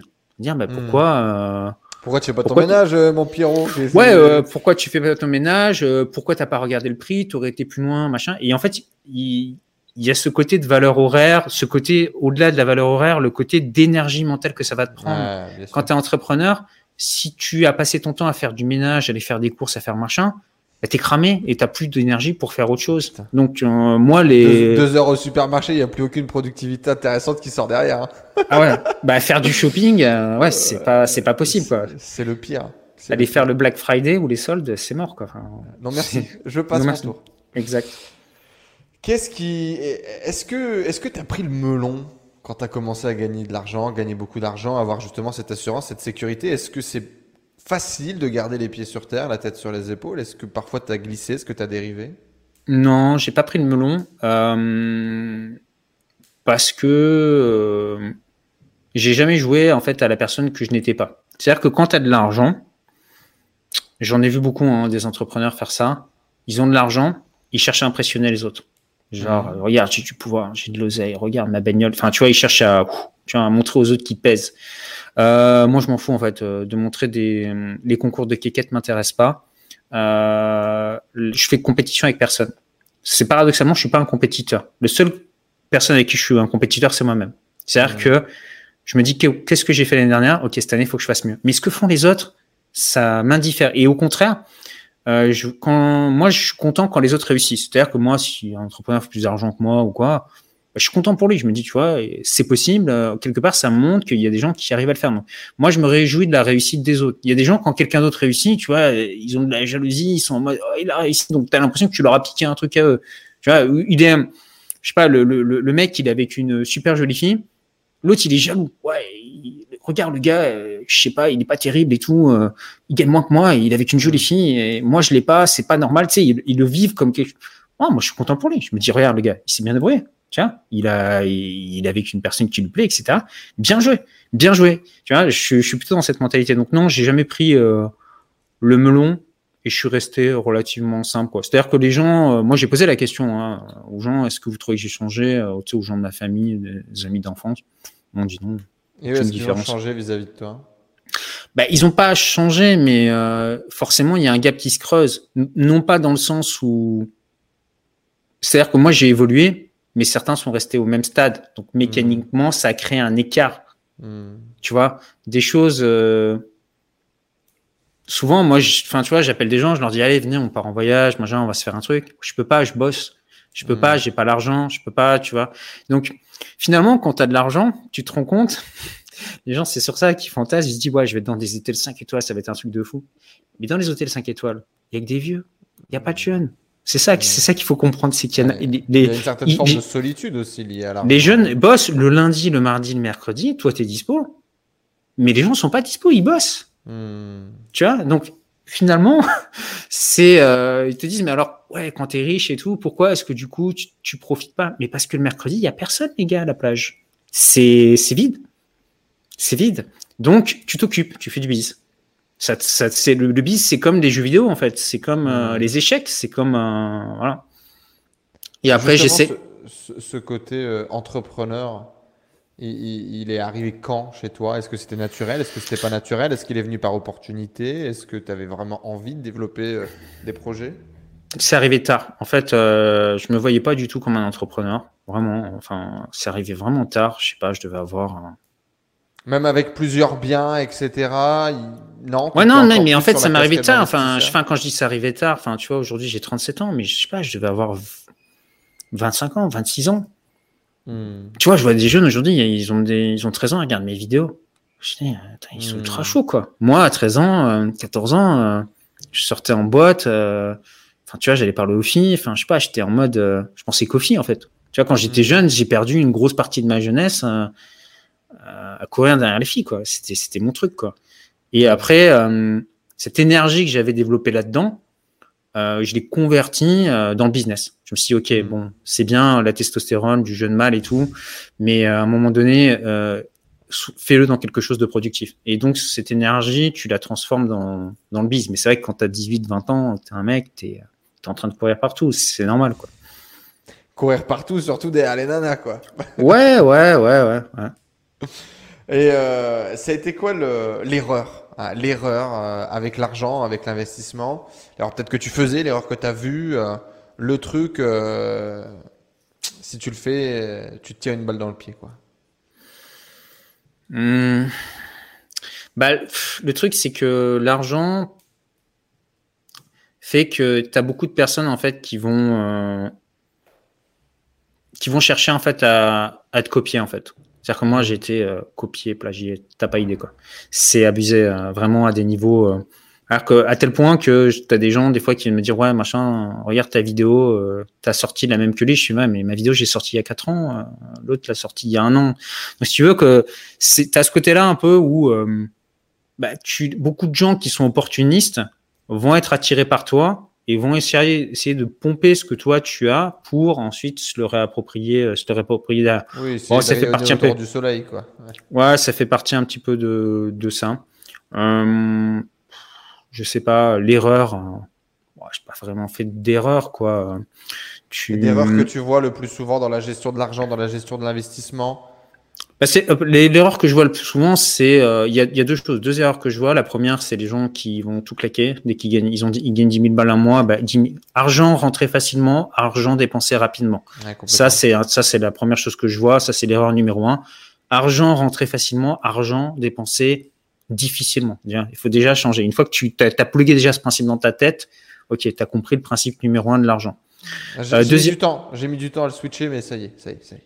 Deuxième chose, on, a euh, fermé les verrous. les gens qui optimisent pas leur fiscalité. Enfin, pour Mhm. moi, c'est, c'est, c'est, parle de business, ok. Bon, euh, t'es expatrié, je suis expatrié. euh, voilà, beaucoup de gens qui sont sur le web sont expatriés. Euh, bon, côté fiscal, quand je bosse un an en étant expatrié, c'est comme si je bossais trois ans en France. Hmm. Donc, je suis pas contre le fait de payer un, un peu d'impôts, de participer, etc. Mais à un moment donné, c'est toujours dans une logique de temps, de valeur horaire. Est-ce que tu vas donner deux ans de ta vie à bosser à un État ou est-ce que tu vas plutôt euh, travailler moins, moins longtemps et t'économiser? Donc, mis, euh, mis comme ça, c'est, c'est, c'est, un- ça fait un choc. Hein. Ben ouais, mais il faut pas le voir comme de l'argent, il faut le voir comme du temps en fait. C'est-à-dire que pendant deux ans, tu as bossé pour, euh, Pour bah, quelqu'un pas pour toi, pour quelqu'un d'autre. Donc c'est un petit peu dommage. Donc moi, je pense que les gens qui, qui optimisent pas leur fiscalité sous euh, des prétextes de euh, politique, c'est limite religieux du fanatisme. Quand on parle, en fait, c'est comme si tu parlais d'une religion. Quand tu parles d'impôts euh, en France, euh, tu as des gens qui vont dire ouais non, c'est nos valeurs, nos machins, nos trucs. Euh, je regarde euh, ce que font les gouvernements. Je trouve qu'en fait, euh, ils sont pas très efficaces. Il vaut mieux. Euh, je pense qu'il y aurait moins d'États, il y aurait euh, 10% d'États. Je pense que le pays tournerait toujours aussi bien. Il y a plein de pays qui le prouvent, où euh, t'as pas un taux d'imposition élevé. Je sais pas, tu prends euh, l'Estonie, euh, la Lituanie, euh, ça tourne très bien, quoi. C'est beaucoup plus efficace qu'en France. Ils sont dans le futur, mais vraiment dans le dans le futur. Tu peux tout faire en ligne, etc En termes de technologie, toi- ouais. et le taux d'imposition est à 20%. Et euh, tu ouvres ta boîte en 5 minutes. Donc, euh, à un moment donné, les États qui euh, fonctionnent trop, qui ont trop d'administratifs, trop de règles, c'est c'est trop lourd. Je trouve qu'au niveau euh, France, c'est l'administratif, c'est c'est pesant, tu vois. C'est euh, trop de règles, trop de trop d'exceptions, trop de machins. Donc ouais, le, le conseil que j'ai aux entrepreneurs, c'est euh, bon bah déjà si vous expatriez quel que soit le pays où vous irez, paierez moins. Donc ça, c'est c'est pas Parce que compliqué. la France est un des pays les plus fiscalisés. Ouais, peut-être avec euh, la Finlande, Suède, Norvège. euh, enfin, c'est les champions du monde. En fait, euh, c'est-à-dire que tu, en France, on te dit tu vas en Belgique, c'est un paradis fiscal. Enfin, ça me fait marrer. Enfin, la Belgique, c'est un des pays où tu payes le plus d'impôts au monde aussi, quoi. Donc, Mhm. et oui, évidemment, tous les pays où- en dehors de la France sont des paradis fiscaux, quoi. Je veux dire, même Mhm. les États-Unis, euh, enfin, tout est un paradis fiscal. Donc, il faut vraiment comprendre que je vois des gars qui sont là, ouais, est-ce que je peux améliorer mes conversions de 1 ou 2%? Euh, est-ce que je peux faire un upsell, etc. Mais déjà, prends 70% de plus en t'expatriant. Hmm. Mais euh, après, ne le fais pas que pour l'argent, euh, parce qu'il faut être dans un pays qui te plaise. Euh, Parce que sinon, ça tient pas. Moi, j'ai vu plein de gars débarquer à Malte. À l'époque, moi, j'étais parti à Malte, mais c'était quelque chose de transitoire. Donc, tu as un taux d'imposition intéressant. Tu payes 5% euh, d'impôt à Malte. Il y a un système où tu payes 35% et on te rembourse les 6, 6 septièmes dans les 6 mois qui viennent. Donc, tu as un taux d'imposition à 5%, mais euh, l'île, tu as vite fait le tour. Ouais. Euh, après, le mode. Se, se plaignent un peu de ça, quoi. Voilà. Et puis après, le mode de vie, si tu es européen, c'est une mentalité où tu es sur une île. Euh, ils pensent pas comme nous, tu vois. Donc tu vas pas forcément t'adapter. Ce qu'il faut savoir, c'est que les Maltais au début, tu arrives, tu dis ouais, je vais me faire plein de potes maltais et tout. Tu t'en fais pas. Les Maltais, c'est vraiment une famille. Ils sont entre eux. Ils... Tu vois, je, pense que ça les saoule qu'il y ait autant de gens qui débarquent sur leur île. Tu vois, c'est petit. Donc euh, aujourd'hui, ils payent à cause des étrangers, ils payent leur loyer trois fois plus cher. Donc ils sont hmm. pas forcément. Tu vois, le Maltais qui bosse de base, il est pas forcément très content euh, qui est un, un, Européen qui débarque et qui profite. Tu vois, lui, il était tranquille sur son île et puis il voit euh, bah, des, des, milliers de mecs débarquer et il n'est pas forcément content. Donc, c'est très familial. C'est un peu la mentalité à Malte que tu peux avoir en Italie. Tu vois, en Italie, si tu fais pas partie de la famille, de l'entourage proche, tu vas pas pouvoir rentrer très facilement dans le milieu. Hmm. Tu vois, c'est pas, euh, c'est différent quoi. Et voilà, et beaucoup de gens vont là-bas euh, je pense que c'est pas forcément le meilleur endroit aller. Je pense qu'il y a des endroits beaucoup plus sympas pour s'expatrier. Tu peux aller en Thaïlande, tu peux aller en Malaisie, euh, tu peux aller en Amérique centrale, euh, Panama, Costa Rica, tu peux aller à Dubaï. Je pense que c'est souvent des, des, choix plus intéressants. Ou alors des pays d'Europe de l'Est, Bulgarie, Hongrie, qui sont pas mal. Tu peux aller en Estonie si t'as pas peur du froid et il fait nuit tout le temps, quoi. Ouais, c'est mais un peu le problème, quoi. Ouais. Moi, enfin, l'Estonie, voilà, j'y étais, c'est cool, mais je, voilà, je me verrais pas vivre là. Mais par contre, Europe de l'Est, Dubaï, Thaïlande, ça, je trouve que c'est plus sympa parce que tu as une qualité de vie. Euh, enfin, je sais pas, c'est les gens vivent différemment, ça te fait évoluer différemment. Et la Thaïlande, j'y étais pas resté. J'avais voulu m'installer en Thaïlande, mais en Thaïlande, en fait, euh, la Thaïlande en termes de business, je trouve te tire vers le bas trop de mecs en mode digital nomade. Trop je de fais... Non, non, non, non, non. Digital nomade, je gagne 1000, 1005 par mois. Euh, ils se contentent de peu, tu vois. T'as personne qui te tire vers le haut, en fait.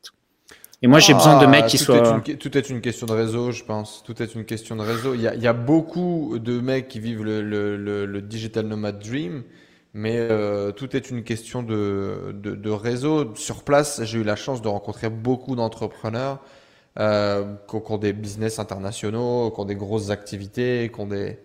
Tu sais, hmm. où, en fait Bangkok est plutôt un point de chute et ils utilisent plutôt Bangkok comme une, comme une plateforme internationale où les mecs sont aux États-Unis, les mecs sont en Malaisie, les mecs sont au Japon, les mecs sont en Chine. Euh, hmm. Quelques Français d'ailleurs aussi, euh, des, des, Français qui vivent en Thaïlande depuis une petite dizaine d'années, mais c'est plus dans le milieu des startups, c'est plus dans le milieu industriel, tu vois, c'est dans d'autres milieux. Il y en a à Bangkok. Il y en a à Bangkok, Bangkok City. Maintenant, euh, moi, Bangkok City, c'est pas une ville qui m'attirait particulièrement par rapport à la pollution, beaucoup de monde et tout. Donc, je, hmm. je trouvais qu'il n'y avait pas une bonne énergie. Mais il restait d'autres endroits. Ouais, tu Mais voilà, tu vois, c'est vraiment trop à la cool pour moi. Donc moi, il fallait un endroit où, euh, tu vois, en fait, si tu veux la Thaïlande, J'aime bien. Un côté dynamique et reposant à la fois, quoi. T'as besoin des deux. Voilà, mais il aurait fallu aussi qu'il y ait le côté, peut-être que tu vas retrouver à Dubaï où les mecs sont ultra chauds, quoi. Tu vois, quelque chose comme ça qui me, qui me challenge. Du challenge, quoi, pour continuer à te challenger aussi, quoi. Hum, hum. Non, mais C'est quoi tes euh, objectifs? C'est quoi tes prochains rêves à toi? Euh, Aujourd'hui, en fait, bon, moi, je, je pense qu'on est sur un tournant, en fait, euh, au niveau mondial. C'est-à-dire qu'ils ont hmm. mis tout un, tout en, en place un certain nombre de régulations. Euh, que ce soit au niveau des voyages, que ce soit au niveau des résidences, que ce soit au niveau de taxer les gens, c'est devient de plus en plus strict, de plus en plus cloisonné. Donc moi, mon but, c'est euh, aujourd'hui de m'acheter des possibilités, donc en ayant des cartes de résident dans différents pays, en ouvrant des comptes bancaires dans, dans, différents pays, en ayant des biens immobiliers également dans, dans, différents pays, parce que tu sais pas en fait de quel côté ça va ça va shooter. Aujourd'hui, il y a plein de restrictions, c'est-à-dire tu, fais un virement sur ton compte bancaire, ta banque te demande l'origine des fonds, qu'est-ce que tu as mmh. fait, etc. Et je pense que ça va se durcir de plus en plus. On va peut-être même arriver à une taxation euh, sur le passeport en Europe. Donc je pense qu'aujourd'hui c'est important de voilà, je travaille sur ça, sur le fait de de me géodiversifier au maximum. Euh, Amérique centrale, États-Unis, euh, également en Europe, mais également en Asie, de, de vraiment d'avoir des, des résidences dans, dans, dans, tous ces pays-là, d'avoir euh, des points de chute, des biens immobiliers, des cartes de résidents, ce qui sont en train, pareil, de supprimer beaucoup de cartes de résidence. Ça devient de plus en plus compliqué. On te demande des niveaux pour rentrer de plus en plus compliqué, alors que si tu es rentré, tu mets un ticket, par exemple, 5000 5000 dollars, boum, ta carte de résident, tu l'as à vie. Donc autant les prendre tant qu'elles sont là. Donc en ce moment, je travaille beaucoup, beaucoup sur ça. Mais ça, c'est c'est un, un, step sur lequel tu travailles quand tu commences à avoir un patrimoine assez oui, important. Quand tu as déjà d'autres problématiques, ouais. ouais. un peu euh, en ouais. de ce truc. Après, l'autre chose que je fais, c'est que bah, c'est à titre personnel. Euh, je m'entraîne beaucoup, je fais beaucoup de sport. C'est-à-dire que là, il y a 11 mois, je suis allé rencontrer à Budapest un bodybuilder professionnel. Mmh. Et euh, il m'a entraîné en fait pendant un mois, il m'a coaché pendant un mois. Et là, depuis 11 mois, je m'entraîne 5 fois par semaine, 2 heures par jour, non-stop quoi. Donc, euh, tu te fais un kiff de transformation physique, euh, repousser les limites de ton corps C'est pas que je me fais un kiff de transformation physique, mais avoir de l'argent, c'est bien. Mais imagine, tu as 95 ans, euh, tu as atteint un cancer en phase terminale, il te mmh. reste 3 jours à vivre. Et tu as un milliard sur ton compte. Tu le, tu le veux. Et je t'échange ta vie à 20 ans, à poil, sans une thune sur ton compte en banque, elle est même avec un crédit sur le dos. Tu prends quelle vie? Pas de débat. On continue voilà. à vivre. Donc la première chose à faire avant de gagner de l'argent, c'est de prendre soin de sa santé. Parce que si tu es en mauvaise santé, ton argent, t'en profiteras pas. Et c'est vraiment quelque chose, euh, voilà, de fait de manger sainement, de fait de, de faire du sport, va pas t'empêcher euh, de, de, mourir ou qu'il t'arrive quelque chose, mais va réduire les facteurs de risque. Parce que j'entends toujours ces contre-arguments, je fume, je bois, je m'en fous, regarde l'autre, il fume, il boit, il a vécu jusqu'à 90 ans. Ouais, mais il a augmenté son facteur de risque par 10 ou par 20. Donc, si tu conduis les yeux bandés, bourrés, euh, à, à contresens sur l'autoroute, peut-être qu'il t'arrive à rien, mais augmentes tes facteurs de... Peut-être. Donc, moi, j'essaie de les diminuer. Ça veut pas dire qu'en fait, il t'arrive à rien, mais je pense que c'est ultra important. Et en fait, ton corps, c'est ton véhicule. C'est la première chose. Si t'as plus de corps, ton argent te sert à rien. Donc, ouais. c'est la première chose sur laquelle je travaille. Et l'autre chose que je fais aujourd'hui. On se sent quand même mieux quand on n'est pas fatigué en montant les escaliers. On se sent quand même bien quand on peut, je sais pas, aller courir, prendre un peu l'air euh, qu'on ouais. se sent léger, qu'on se sent confiance en soi, il n'y a pas à chier. Hein. Aujourd'hui, ça devrait devenir une, une, priorité pour tout le monde. Ouais, bah, d'être, faire, faire du sport et manger sainement. Et l'autre chose, bah, c'est que j'apprends là en ce moment euh, nouvelle langue. Je suis en train d'apprendre le russe. J'ai commencé il n'y a pas longtemps, il y a un mois. Moi, je parle euh, français, anglais, espagnol, un peu d'italien, le russe. Donc euh, voilà, d'apprendre à parler russe, ça m'intéresse. C'est une culture intéressante tu vois, pour accéder à du contenu YouTube. Enfin, tout le monde regarde le contenu YouTube en France. Et qui te mmh. dit qu'il n'y a pas du contenu intéressant en Russie? Qui te dit mmh. que si t'as pas des bouquins intéressants en Russie? Qui te dit que si tu écoutes des mecs euh, qui ont des programmes politiques euh, là-bas, ils vont pas te retourner le cerveau en disant waouh, en fait, ils sont complètement à l'opposé. Et en fait, il y a cette barrière de la langue. Il y a beaucoup de clichés en fait sur ces pays. Enfin, la dernière fois, j'avais posté un truc sur mon Telegram, euh, machin. le mec m'avait dit c'est un pays communiste. J'ai demandé quel est le pays communiste, 66% d'impôts en France ou 13% en Russie.